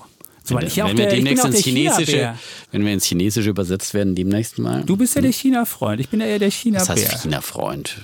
Also ich finde China ist irgendwas suspekt. Aber ja. gut, wir brauchen die Diskussion nicht führen. Aber wir haben ja Florian. Florian spricht mir nicht aus dem Herzen, aber Florian hat zumindest ein Argument vom Chapitz hier mal aufgebracht. Und zwar, es wird im Podcast ja viel davon erzählt, dass die Börse die wirtschaftliche Lage in sechs bis zwölf Monaten einpreist. Das erzählt der Defner ja immer. Nun sagen alle Virologen und Experten, dass wir mit einer zweiten Welle im Herbst rechnen müssen. Die Zahlen aus den USA steigen auch wieder dramatisch. Wie kann der Börse das so sehr am Arsch vorbeigehen, schreibt er. Und er schreibt es so. Wie ich es hm. Genau ja. so, schreibt Vielen Dank vorab. Also, ja gut. Also ich würde ja nicht sagen, dass alle Virologen und Experten das sagen, sondern die Virologen, das haben wir ja gelernt, die sind auch äh, zwei Virologen und drei Meinungen. Ähm, und ähm, also das weiß, kann natürlich keiner vorhersagen und wir schon gleich gar nicht. Also wenn es die Virologen nicht eindeutig vorhersagen können, äh, dann wir auch nicht. Das ist natürlich eine Gefahr. Trotzdem glaube ich, dass man heute anders umgeht, zumindest auch in Europa ähm, mit, mit einer zweiten Welle, äh, dass es nicht wieder diesen kompletten Shutdowns gibt, sondern dass man das eher eingrenzen kann, so wie man es jetzt eben auch macht, wenn da bei Tönnies ein Ausbruch ist in Gütersloh und was immer, da wird dann lokal eingegrenzt und wir machen nicht wieder das ganze Land dicht. Das können wir uns einfach auch nicht mehr leisten. Und ähm, in Amerika, ja, da gibt es immer noch steigende Infektionszahlen, aber auf der anderen Seite sieht man auch an den neuen Arbeitsmarktdaten, wie sehr und wie schnell sich Amerika dann auch wieder erholt und äh, die Leute auch wieder zurück in die Jobs kommen. Das ist natürlich vorher ein rapider Absturz gewesen, aber die Arbeitsmarktzahlen sind wieder besser ausgefallen als erwartet, sind zweiten Monat in Folge. Also da sieht man auch wieder, wie schnell eine Erholung möglich ist. Deswegen glaube ich nach wie vor an eine Art V-förmige Erholung, Konjunkturerholung. Und ähm, glaube daran, dass die äh, Börsen es vorausnehmen. Und vor allem das Entscheidende ist ja, dass die Impfstoffentwicklung Fortschritte macht. BioNTech aus Mainz jetzt hier mit einem großen Sprung wieder und äh, CureVac wird von Tesla unterstützt mhm. äh, bei möglicher Impfstoffherstellung. Also da tut sich schon sehr, sehr viel und das ist natürlich schon auch die Hoffnung, dass dann, wenn irgendwann mal im, Herbst es vielleicht äh, eine richtige zweite Welle geben sollte oder wann auch immer oder Anfang des Jahres, dass das dann äh, besser auch medizinisch dann bekämpfen kann. Aber cool. es Es ist natürlich ist eine große Spekulation. BioNTech ist wirklich, ich finde ja diese mRNA-Strategie, hm.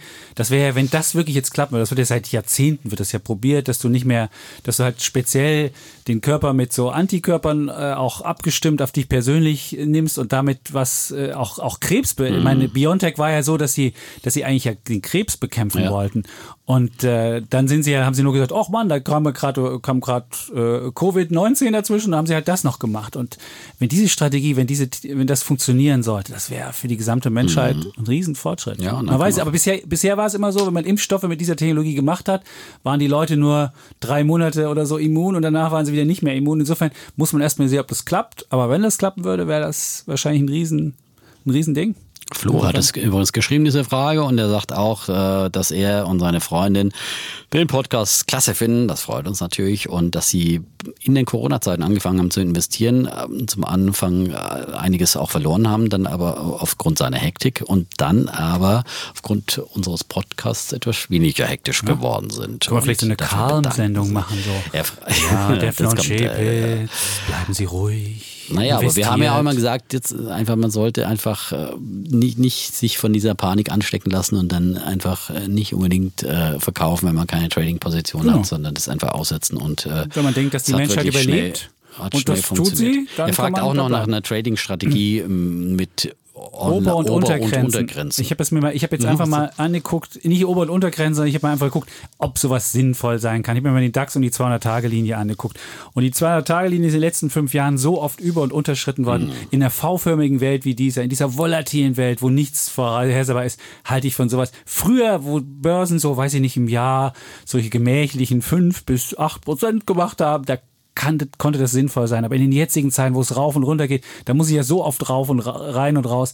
Und diese Marken sind, also die 200-Tage-Linie ist nichts mehr wert. nicht mehr stabil. Das Einzige, auch, was gut funktioniert hat, war der Buchwert. Das ist immer so. Ja, genau. Aber der ist dann so. Das hatten wir ja auch thematisiert. Geht, das hatten wir mal, ja. Bei 8200, wo wir gesagt so haben, jetzt sind wir auf Buchwertniveau Buchwert. und, und jetzt, das könnte jetzt ja. wirklich die Untergrenze sein. Beim DAX damals hat das immer uns, funktioniert. Damals waren wir uns auch nicht mal sicher, aber wir haben gesagt, das könnte jetzt wirklich der Boden sein und der war es dann auch, was wir da in dieser, in dieser äh, dritten oder zweiten Märzwoche gesagt haben. Ne? Aber das war die einzige Untergrenze, die funktioniert ja. hat. Die anderen Untergrenzen, ich wüsste nicht, wie das gehen soll. Ich mir den, den, wenn ich mir den DAX-Chart angucke, das ist so. Das ja, ist äh, zu volatil. Also ich, und Trading ist sowieso. Vor Trading würde ich sowieso abraten. Ja. Also, also kriege ich mal vom Aktionär, die machen dann auch so ein, so ein Hebeldepot, ja. Und dann jedes Mal dann schicken sie dann wieder, jetzt haben wir wieder eine, eine DAX-Long-Wette gemacht, ja. Und jedes Mal kaum okay. haben sie wieder ihre DAX-Long-Wette gemacht, wurden sie wieder ausgestoppt, ja. ja. Äh, so oft passiert in den letzten, äh, letzten Wochen, dass die immer wieder dann, immer wenn der, wenn wieder ein Dings überwunden worden ist, dann kaufst du wieder teuer dann wieder ein und dann 300 Punkte tiefer lässt du dich wieder ausstoppen. Das ist, äh, so kann man natürlich auch immer mit 10% Verlusten, ja, zehnmal, hat man auch 100% ja. verloren, ja. Ja. Nee, also Trading, also richtig aktives Trading. Ich, das das wäre auch nicht äh, deins? Wäre überhaupt nicht meins. Auch nein, nein. Meins. Also ich versuche Verluste so ein bisschen zu begrenzen, aber und habe natürlich manchmal Hebelpositionen, wo man dann gezwungenermaßen dann eben mal so einen Stop-Loss-Kurs ziehen muss, äh, damit man nicht äh, total äh, untergeht. Ähm, aber nur deswegen und nicht aber dieses aktive Trading. Äh, es, es, gibt einfach, es gibt ja auch kaum Trader, die reich geworden sind, ne? sondern solche Leute wie Warren Buffett, die wirklich über lange, lange Jahre Buy-and-Hold-Strategien machen, die sind dann erfolgreich geworden. Gut, jetzt kommen, haben wir noch eine Mail gekriegt. Lukas hat was über Brennstoffzellen, Zulieferer geschrieben. Ich weiß nicht, ob du das beantworten Ich muss gestehen, es ist schwierig, das zu. Ja, vor allem, er meint ja konkret Nikola, äh, ja. weil äh, ich habe gerade schon mal gesagt, was ich von Nikola halte. Ja? Ähm, und er hat die Idee, dass man äh, sozusagen nicht in die Nikola-Aktie wegen der allgemeinen Überbewertung investiert, sondern in, in, in Zulieferer oder Partnerfirmen. Und sie haben ja in der Tat eine äh, Partnerschaft mit äh, Iveco äh, die ähm, kommen, äh, die gehören zu dem äh, Unternehmen CNH Industrial und äh, da sind auch andere äh, Nutzfahrzeughersteller wie Magiros oder New Holland mit drin und ähm, sagt mir auch nicht so viel. Diese Iveco, ja, kannte ich schon. Aber die produzieren in Ulm dann, ja, diese mhm. Nikola in Deutschland. In Ulm in und Ulm. um Ulm herum. Oh. verstehst du, schwäbische Qualität, ja. ja.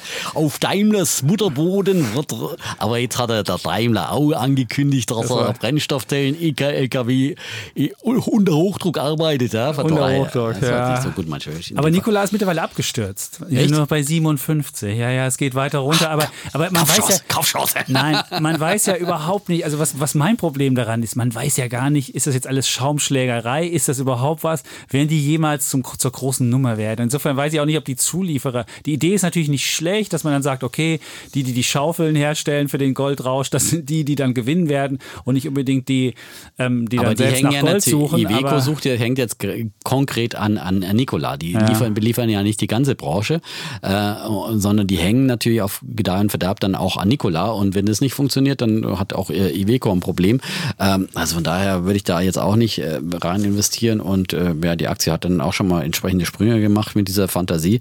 Ähm, aber ich halte von dieser ganzen Nikola-Story äh, nichts. Äh, ich meine, wenn man indirekt investieren will in das Wasserstoffthema, dann eben eher sowas wie äh, Linde. Linde. oder Linde. eher Liquid, äh, die einfach ja. sozusagen dann das Gas liefern. Aber die sind egal. so breit aufgestellt, dass natürlich auch, natürlich, hat man natürlich auch nicht die riesige, die Wasserstoffwerte ist nicht so groß, aber immerhin, glaube ich, 20 Prozent macht sie schon auch aus. Und wenn das das große Thema wird, ist man da mit dabei. Aber natürlich hast du, das ist keine Aktie, die sich, die mehrere hundert Prozent macht. Das ist klar. Wie so eine ja, Linde hat seit Jahresanfang knapp 10 Prozent gemacht. Nein, aber, nicht wie aber so das wäre so der klassische Schaufelhersteller ja. und der klassische, der immer profitiert, egal ja. welches Unternehmen am Ende das Rennen macht. Ja, und ob der, der auch nicht Brennstoffzellen so weit, so LKW dann von Daimler oder von Nikola kommt, Ganz egal, egal. Linde liefert den Wasserstoff dafür. Ja. ja und und wenn es jetzt, wenn, wenn Wasserstoff jetzt nicht die ganz große Nummer wird, will Linde auch nicht pleite gehen. Das ist schön. Genau, das ist auch gut. Gut. Und dann gibt es noch eine zweite Frage, die ich, die ich spannend fand. Und zwar, er plant mit seiner Freundin in den nächsten fünf Jahren den Bau eines Hauses in Angriff zu nehmen. Nun bleibt abzuwarten, wie viel Eigenkapital wir bis dahin eventuell auch mit Unterstützung der Eltern aufbauen können. Vielleicht könnt ihr beiden ja für die Zuhörer meiner Generation mit ähnlichen Plänen ein kleines Gedankenexperiment starten? Macht es Sinn, weiter zu sparen oder also in Aktien zu sparen oder ist es sinnvoller, ähm, die Kohle aus den Aktiendepots komplett abzuziehen und das als Eigenkapital zu verwenden? Also da haben wir, glaube ich, eine relativ eindeutige Idee, oder? Ja, natürlich braucht man erstmal das nötige Eigenkapital. Mindesteigenkapital. Das, das ist man. ja schon mal sehr, sehr viel. Aber das ne? sollte man sich besser von den Eltern holen, als ja, gut, wenn du es von den Eltern kriegst, dann solltest du es immer am besten zu Nullzins. Ne? Sagen, liebe Eltern, ihr müsst doch ein Konto Minuszinsen zahlen. Ja. Also leiht mir mal das Geld. Ja? Und da kann man ja auch ein bisschen was bezahlen. Ich finde, man kann schon marktübliche Zinsen auch, muss man nicht immer alles geschenkt bekommen. So Aber äh, dann ist es natürlich super, wenn man von den Eltern, dann ist man da einfach äh, entspannter. Und wenn man selber zusammenkratzen muss, muss man natürlich erstmal äh, flüssig machen, was geht. Und es ist natürlich, man muss ja die, gut, wenn man baut, hat man nicht so viele Kaufnebenkosten, ist schon mal mhm. gut, weil man keine Maklerkosten hat und die Grunderwerbsteuer ja dann auch nur auf das Grundstück fällig wird. Das ist schon mal gut beim Hausbau, ja.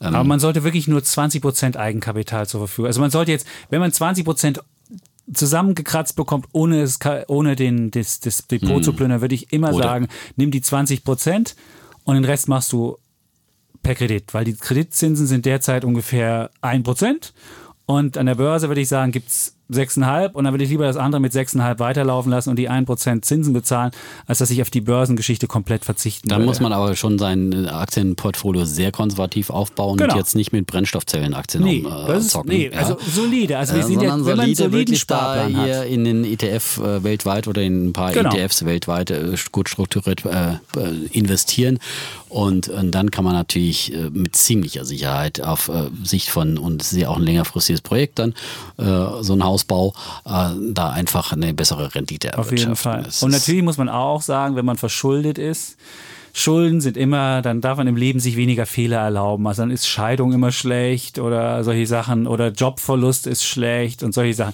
Das ist das Risiko, wenn man, wenn man, wenn man äh, versucht, das über Schulden und es gibt natürlich immer noch das Zinsänderungsrisiko. Also man ja, sollte bei, bei einer Immobilie, ja, ja, genau, aber man sollte auf jeden Fall bei einer Immobilie halt, wenn man jetzt gerade dieses Niedrigzinsumfeld hat, so lange wie möglich äh, den, den Kreditzeitraum äh, festlegen, also lieber 15 oder vielleicht sogar 25 Jahre und ein bisschen mehr Zinsen bezahlen, aber dann hat man eine absolute Planungssicherheit und Zinssicherheit, weil das Zinsänderungsrisiko, es kann halt sein, wenn ich jetzt nur 10 Jahre nehme, dass in 10 Jahren, wer weiß, der Zins auch wieder bei 5% ist, äh, kann einem keiner sagen. Das ist, äh, wer historisch jetzt gar nicht so übertrieben.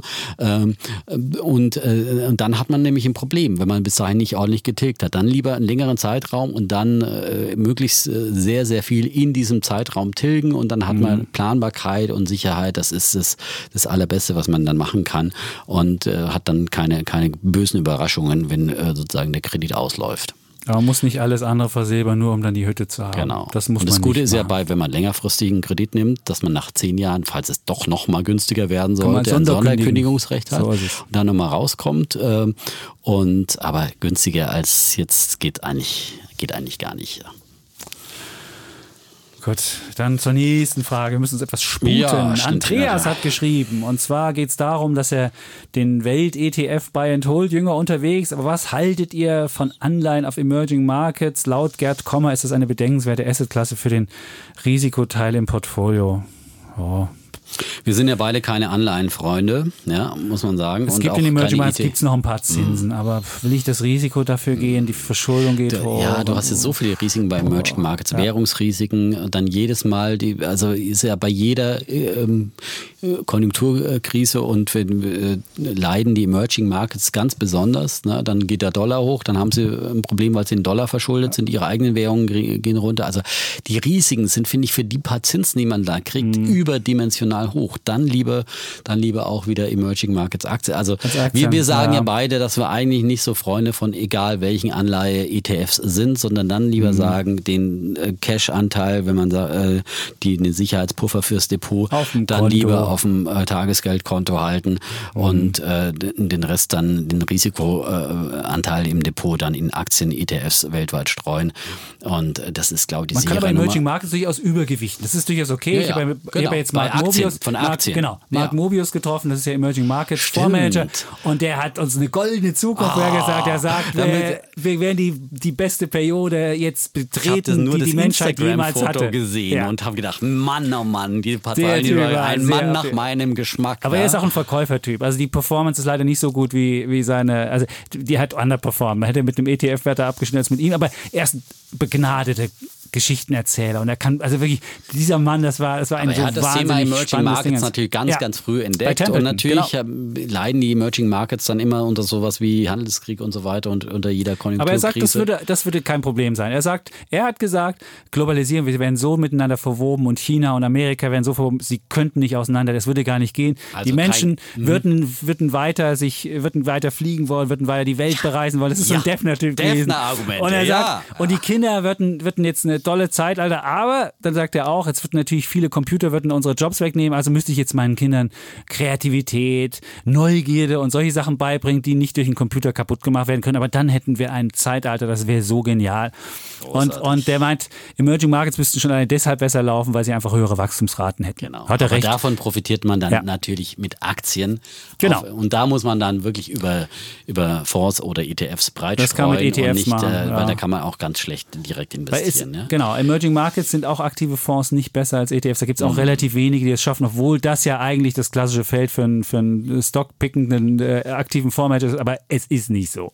Also dann kann man auch normalerweise einfach MSCI Welt, MSCI Emerging Markets, wenn man es ein bisschen höher gewichten will, kann man das einfach Sehr mischen. schöne Ja. Argumente von Han Mobius. Ne? Ja, Die ja. Globalisierung wird nicht enden. Der Defner hat es ja müde auch Ach, gesagt. ja. sehr schön. Ähm, Ja, aber hier gibt es auch die nächste Frage, das ist nämlich genau das USA und also die Frage, wie man sein Depot mischen sollte. Da Ah, gibt es ja, nämlich genau. USA und äh, möglicherweise nicht den klassischen Welt, weil jeder, der die Welt kauft, also den wir immer sagen, MSCI All Country World, der hat 50% Amerika und hat nur relativ wenig Schwellenländer drin. Die Gewichtung ist relativ niedrig.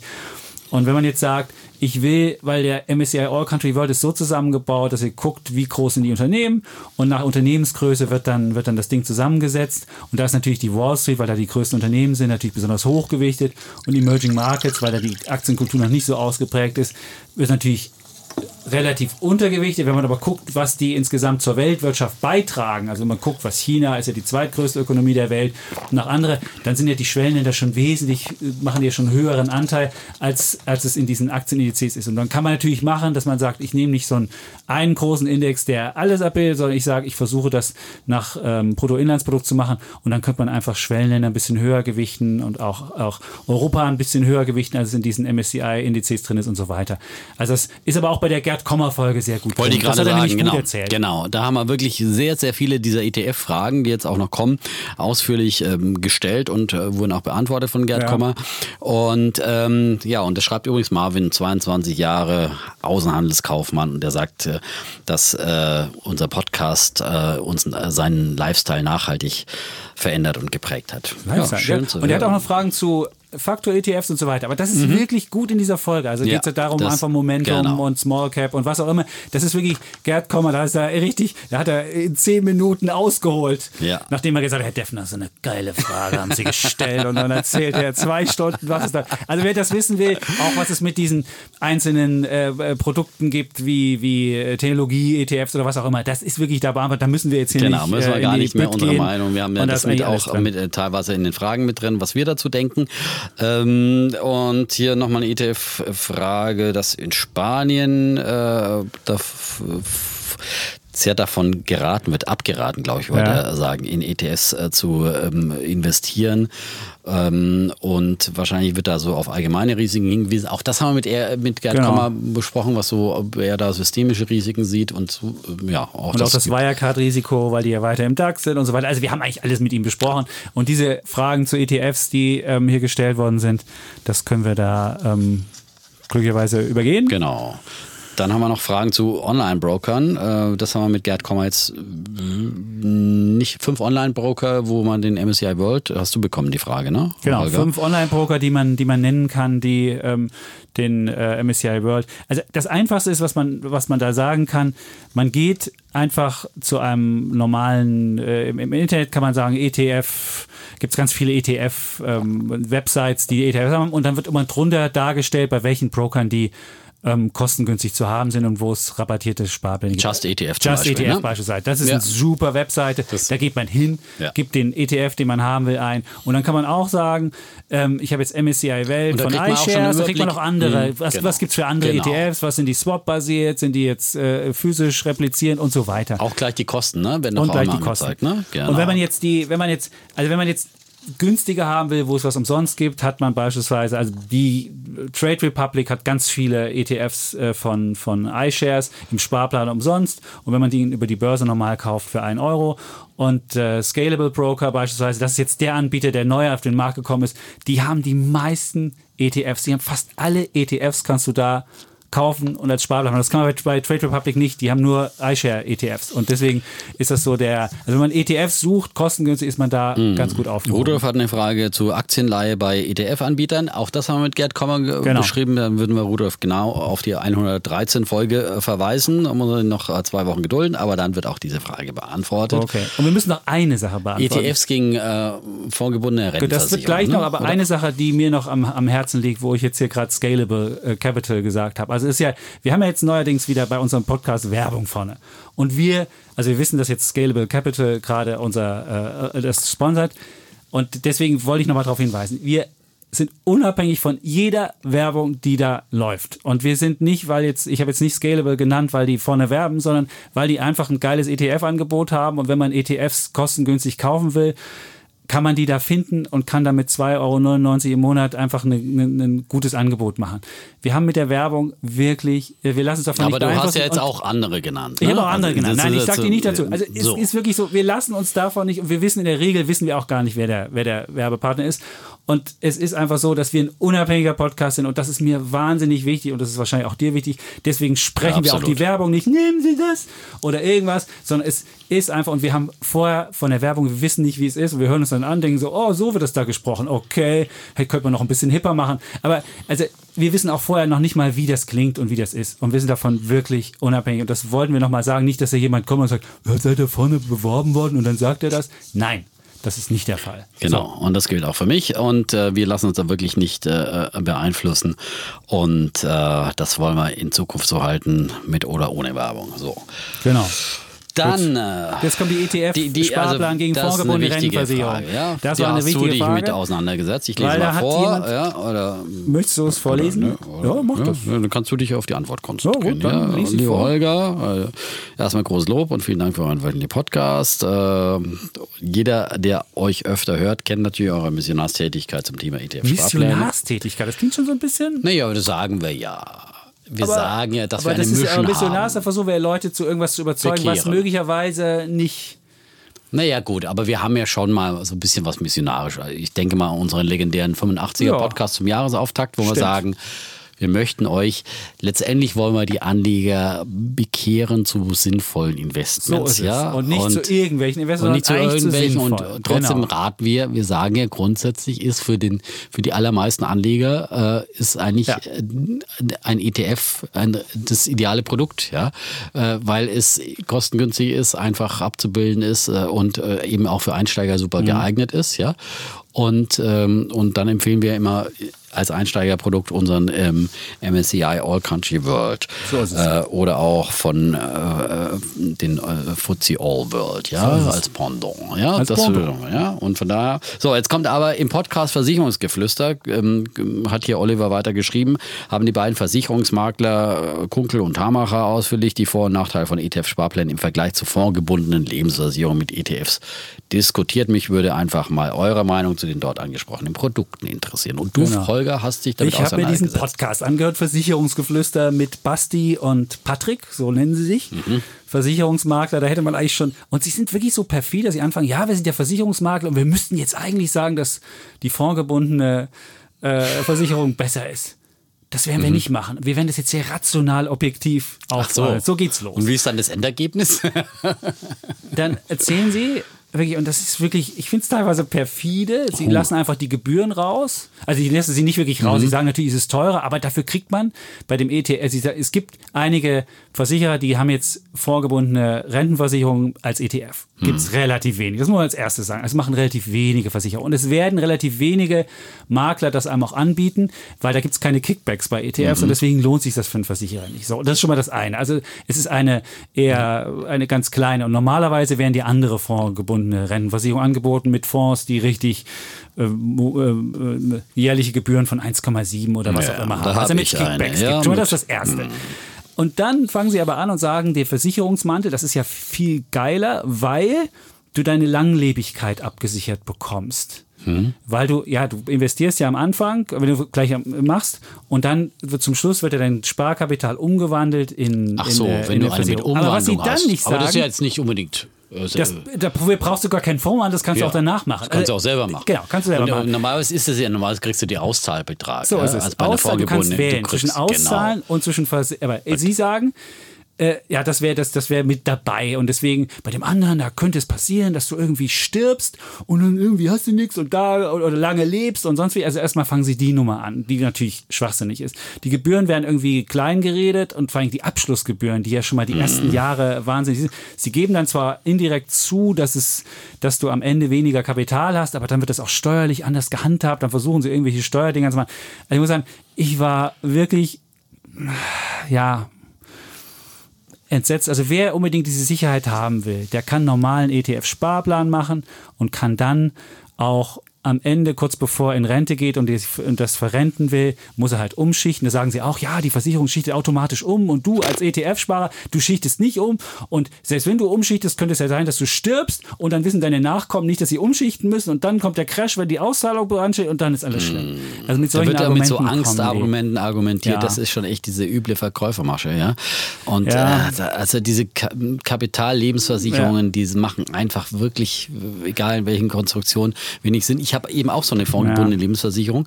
Ähm, allerdings nur aus dem einen Grund, weil das habe ich auch schon seit den 80er Jahren, Siehst weil du? das war Ja. damals so ein ähm, Produkt, mit dem man eben äh, Steuer sparen konnte und, und sozusagen vom Arbeitgeber noch ein bisschen was dazu Mhm. bekommen hat und, und es steuerbegünstigt war. Ja. Seitdem habe ich das, ja. Und ich war froh, dass es wenigstens in den Aktienfonds anspart. Allerdings in den Templeton Growth, das war auch mal ein klassischer äh, Aktienfonds. der äh, der ist mehr. so schlecht, ja. Ja. Der hat es ja wirklich geschafft, in eher äh, super Jahren äh, auch Mhm. null Performance zu machen. Wenn es nach unten geht, ist er immer mit dabei. Also das ist die ganz, ganz, ganz große Und gerade die. Vorgebunden, da Ja. gehst ja genauso runter mit dem Markt. Das ist ja nicht so. Ja, ja, und dann genau. sagt sie das Argument, da du nicht immer sehen kannst, wo du stehst mit deiner Versicherung und da das nicht so flexibel bist, dann verkaufst du, hast du auch nicht den Impulsverkauf. Also dann wenn die Leute noch so für, man muss sie einfach festketten und dann Und dann, hast du ja noch ein paar. Versicherungsleistungen, Todesfall, Berufsunfähigkeit mit den kleinen Beträgen mit dabei. Das, das kann man ja du alles extra extra kaufen. machen. Das ja? macht man extra. Das, also eine, Ja. eine Risikolebensversicherung, Verrechnung, die kriegst du bei Cosmos direkt oder woanders Ja, ja. super, super Das günstig. wird nicht miteinander ja, gemischt. Für, für ein paar Euro. Das magst Versicherung du und Anlegen ist was genau. anderes. Und dann kann Immer. man es auch immer wieder auf die jeweilige Lebensphase, wenn man ein Haus baut, wenn man Familie Ja. gründet und so weiter, erhöhen, äh, aufstocken oder was auch immer, ist da flexibel. Und das andere ist die, der Vermögensaufbau und das macht man am besten mit ETFs.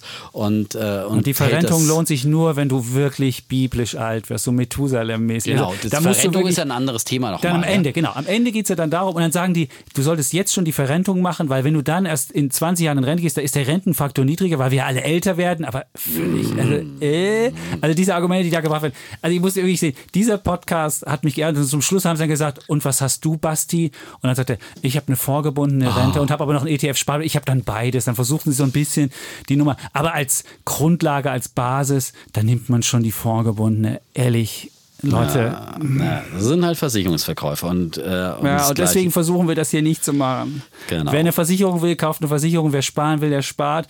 Und das miteinander zu vermischen, ist immer und intransparent wissen, und dass nie wirklich. Versicherungsvermittler halt so fette Provisionen kriegen, gerade bei der Gerade am. Anfang, gerade am Start. Anfang, ja, ja. Und dann hast du erstmal die ersten zehn Jahre, musst du Genau. erstmal trampeln, damit das du überhaupt das, und wieder wenn du dann reinkriegst. früher aussteigst, dann hast du richtig die Arschkarte gezogen. Ja, das haben sie aber als positiv gesagt. Du bist dann ja eingeloggt und dann könntest du nicht, wenn der Crash kommt, aussteigen. Das ist so, danke. Das ist wie, Yeah. wenn du, am besten magst du einen 10-Jahres-Vertrag in einem Fitnessstudio. Weil Ja, wenn du da, gehst du vielleicht doch ab und zu mal hin. Ja, Ja, also, ist gut. ja. Da gibt es auch die nächste Frage von Lars noch. Genau. Was von privaten Vermögensberatungen wie DV, DVAG und T Tikis? Heißt die? Tikis, das sagt mir auch gar Tikis. nichts, ehrlich gesagt. Aber im Prinzip. MLP war das früher mal. Ach so. Gibt's ja auch noch. Nee, nee, nee ein gibt's, extra. MLP gibt's noch. Ja, MLP gibt es, glaube ich, noch. Es gibt ja verschiedene Gesellschaften. AWD gibt es nicht mehr.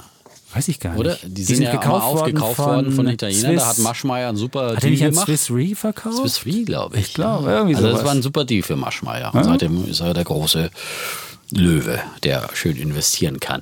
Äh, bei AWD habe ich äh, mal, glaube ich, auch irgendwann mal was abgeschlossen. Bei einem Kumpel, das war ja damals immer dieses System. Wenn Kumpel äh, kommt, das wenn ist ganz Kumpel schlecht. kommen, ja. Dann- dann die setzt hatten ja dann aus. immer so diese privaten äh, Berater angeworben und so, Mhm. ja, hier die große Karrierechance und so, fangen sie erstmal nebenberuflich an. Ja. Und dann haben die natürlich erstmal Mhm. ihren ganzen Freundes- und Verwandtenkreis abgegrast, ja. Und dann sagt- irgendwas aufgeschwatzt. Und dann sagt ja. man nie nein. Dann sagt Ja, man, der wie komm, ist du doch dann der Nein so sagen, so. ja? Ja, und dann, äh, ja, siehst kommt du? der Kumpel mit so einer Versicherung oder was, ja? Hat meine Frau Ich weiß gar nicht, was ich bei dem gemacht habe. Eine vorgebundene ja? Versicherung. Ja, Ja, und das ja. ist so ein Druck, ja. Und die wissen genau das System und äh, die äh, arbeiten nur auf Provisionsbasis und äh, verkaufen dir natürlich das Produkt, wo du am meisten Provision kriegst als Vermittler, ja.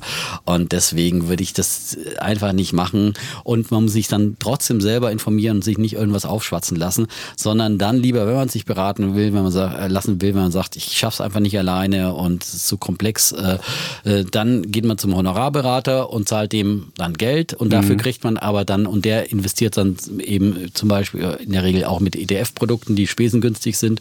Und wenn er da Provisionen gibt, äh, kriegt, dann gibt er die einem zurück So und, es. und man zahlt ihm nach Leistung. Das ist natürlich immer ein bisschen abschreckend, wenn der irgendwie, keine Ahnung, 120 Euro pro Stunde Es nimmt gibt oder jetzt mittlerweile Robo-Advisor, die das machen. Also wenn das Ja, ist sogar, das gibt sogar Robo-Advisor. Doch, Ja, es gibt aber auch Robo-Advisor mit, mit Beratung, wo du anrufen kannst, wo du ein bisschen Okay. höhere Gebühren hast. Ja. Also das geht auf jeden Fall Das geht günstiger, schon. als zu meine, und irgendeinem für, für dieser so Typen kleine, zu gehen. für, für den Anfang, da braucht man, da reicht ja eine Robo-Advisor, da braucht man auch keine große Beratung. Aber Nee. äh, na, weil durch ruckzuck gehst du dann raus und Ja. hast du eine private Krankenversicherung, die aufgeschwatzt bekommen und eine Lebensversicherung und irgendwie noch eine andere Berufsunfähigkeitsversicherung und Hausrat. Äh, ja. Hausrat, ja, Herr Defner. Ja, Der Hausrat. Oh, äh, da wird immer mit Ängsten gearbeitet und so weiter. Wer dich mal am Haken hat, dann ja. Obwohl, wir wollten jetzt Haustausch mal machen vor der Krise und dann mussten wir auch eine Hausratversicherung abschließen, wenn du Haustausch machst. Ja, vielleicht machen wir das demnächst mal. Wenn, wenn wieder- Hm. Austausch. Wir, wir beide oder was? Nein, nicht wir beide, aber da kriegst du wirklich. Berlin ist so beliebt bei Ja, Menschen klar. mit Haustausch. Und äh, dann stellen wir ein paar Bilder rein. Und wir hatten die Bilder kaum reingestellt. Schon macht es Bling und wir hätten schon irgendwo, weiß ich nicht, wohin fahren können. Ja. Da brauchten wir eine Hausratversicherung Ja, für. Das, hm. Ja, also Macht Sinn, insofern wenn lieber Honorarberater als. Gut, Hausratversicherung kann man vielleicht notfalls haben. Ich habe keine, weil. Aber. Ähm, wir hatten bisher auch keine. Und haben wir bisher jetzt auch noch keine, wenn weil man da wir keine noch nicht großen. Wertsachen rum hatte, ich meine, wenn, dann muss man es halt immer selber ersetzen. Aber das, was ich mir bisher an Hausratsversicherungsbeiträgen gespart habe, da kann ich schon notfalls mal einen Schaden davon bezahlen. Wenn die Pflanze eingeht. Obwohl, wäre das gesichert? Wäre mit dem Hausrat nicht?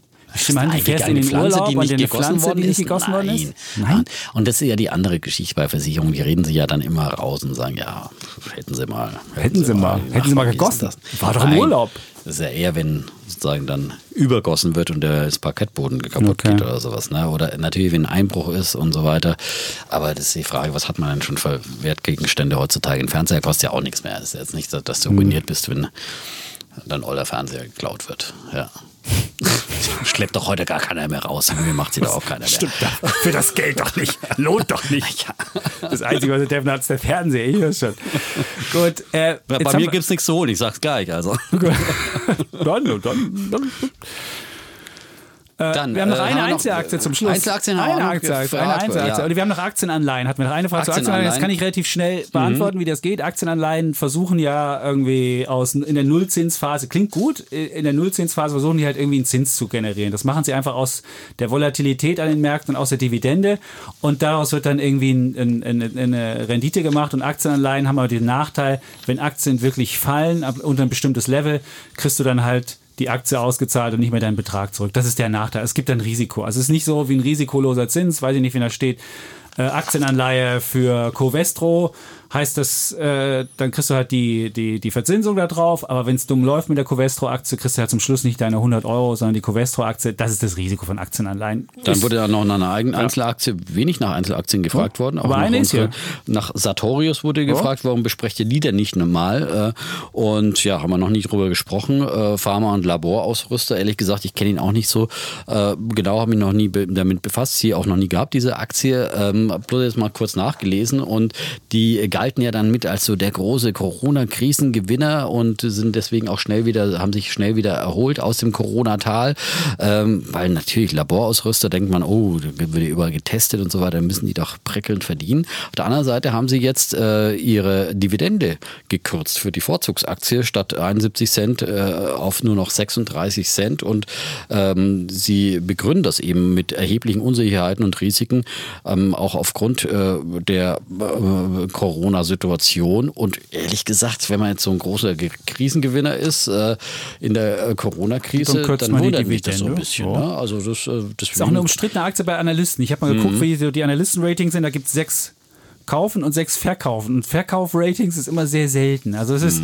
aber man muss trotzdem Mhm. und sagen, sie ist extrem hoch bewertet. Muss man hoch halt bewertet also und sie, aber ne? sie ist auch, sie ist auch äh, jetzt mittlerweile schon so auf DAX-Niveau, was so, die sind nämlich 22 Milliarden schwer Mhm. und damit könnte sie sogar in den DAX kommen. Allerdings ist die Aktie nicht genug gehandelt. Beim Ja. DAX gibt es ja zwei Kriterien.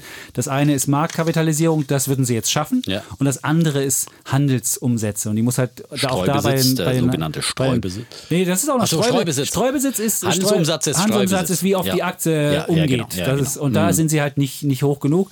Und beim, bei der Marktkapitalisierung wird der Streubesitz Marktkapitalisierung genommen. Also wenn du da einen Mhm. Großaktionär drin hast, was die haben, mit 10 Prozent, hast du halt statt 22 Milliarden, hast du dann 20 Milliarden Streubesitz, adjustierte Marktkapitalisierung. Aber dann sind sie immer noch groß genug, um in den DAX reinkommen zu können. Aber Ich glaube ja eher, dass Delivery Heroes äh, das Rennen macht. Die sind auch mit dabei. Ja.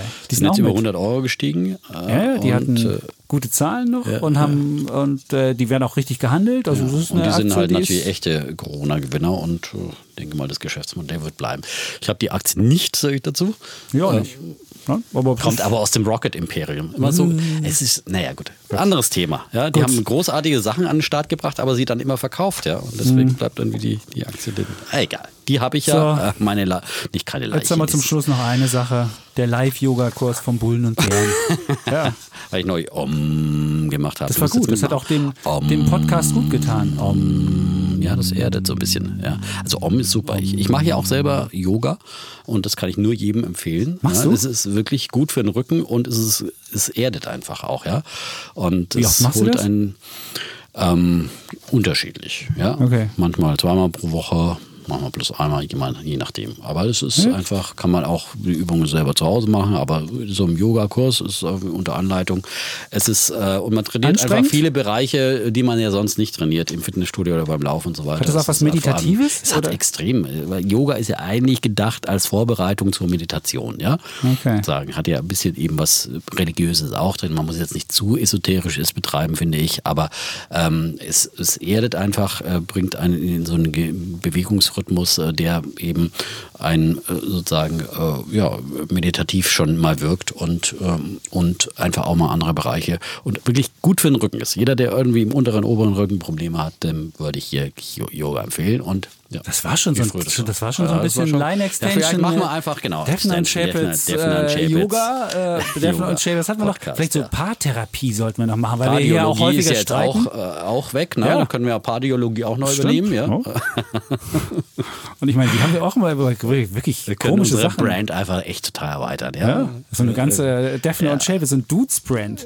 Aber erstmal müssen wir es schaffen, überhaupt wieder mit unseren Bildern aufs Cover zu kommen, bevor wir jetzt hier eine Brand Genau, Extension machen. Genau. Gut. Und ansonsten haben wir ja eigentlich, das ist ja auch nur unser Hobby und deswegen haben wir ja auch viel noch äh, fürs Fernsehen und äh, für Welt.de und Ja. äh, die Zeitung zu Ja. tun. Ne? Und äh, das ist ja unsere Hauptschaffenskraft und deswegen, ja, zum Schluss, sollen wir zum Schluss dann immer so ein Om, machen. Meinst du immer statt, dass ich Immer sage, wir statt, haben die Welt umrundet, sagst du um? Und sagen wie immer Tschüss. Aber das ist besser ist eigentlich, wenn man es am Anfang macht, dann kommen wir, kommen wir nicht so in. Streit rein. Nach so einem Streit, wenn wir uns mal wieder streiten, Also machen dann machen wir- zwischendrin das können wir Om. machen. war Wir machen einfach so. Neulich, Wenn's- als mal die Fetzen flogen und dann zwischendrin Wenn es laut wird, dann machen Genau, wir das. Das ist eine genau, gute Idee. ja. Super. Ansonsten sagen wir jetzt. Erstmal wie sagen wir noch schönen Urlaub, schönen Sommer. Ja, gut, wir sind ja in, ja, in äh, wir das wünschen uns gegenseitig schönen Urlaub. das ist die ja letzte erwähnt. aktuelle Folge für drei Genau, Wochen Aber und dann an sich sind wir sind wir da ja da mit, mit, wie haben ja gesagt, Interviewsachen. mit Interviewsachen, Ja. mit super spannenden Interviews, nicht verpassen. Und ähm, ja, und wir sind dann auch äh, sozusagen live. In äh, drei Wochen wieder zurück. Eins, zwei, drei. Ja, genau. In drei Wochen. Gut, wir Ja. können super, wir sind echt äh, Mathe-Genies hier als Finanzjournalisten, ja. Können an drei Fingern bis drei zählen. Super, okay. Und jetzt sagen wir definitiv Tschüss, Und ciao. bleiben Bulle, Und Bär. Defner. Und Chapitz.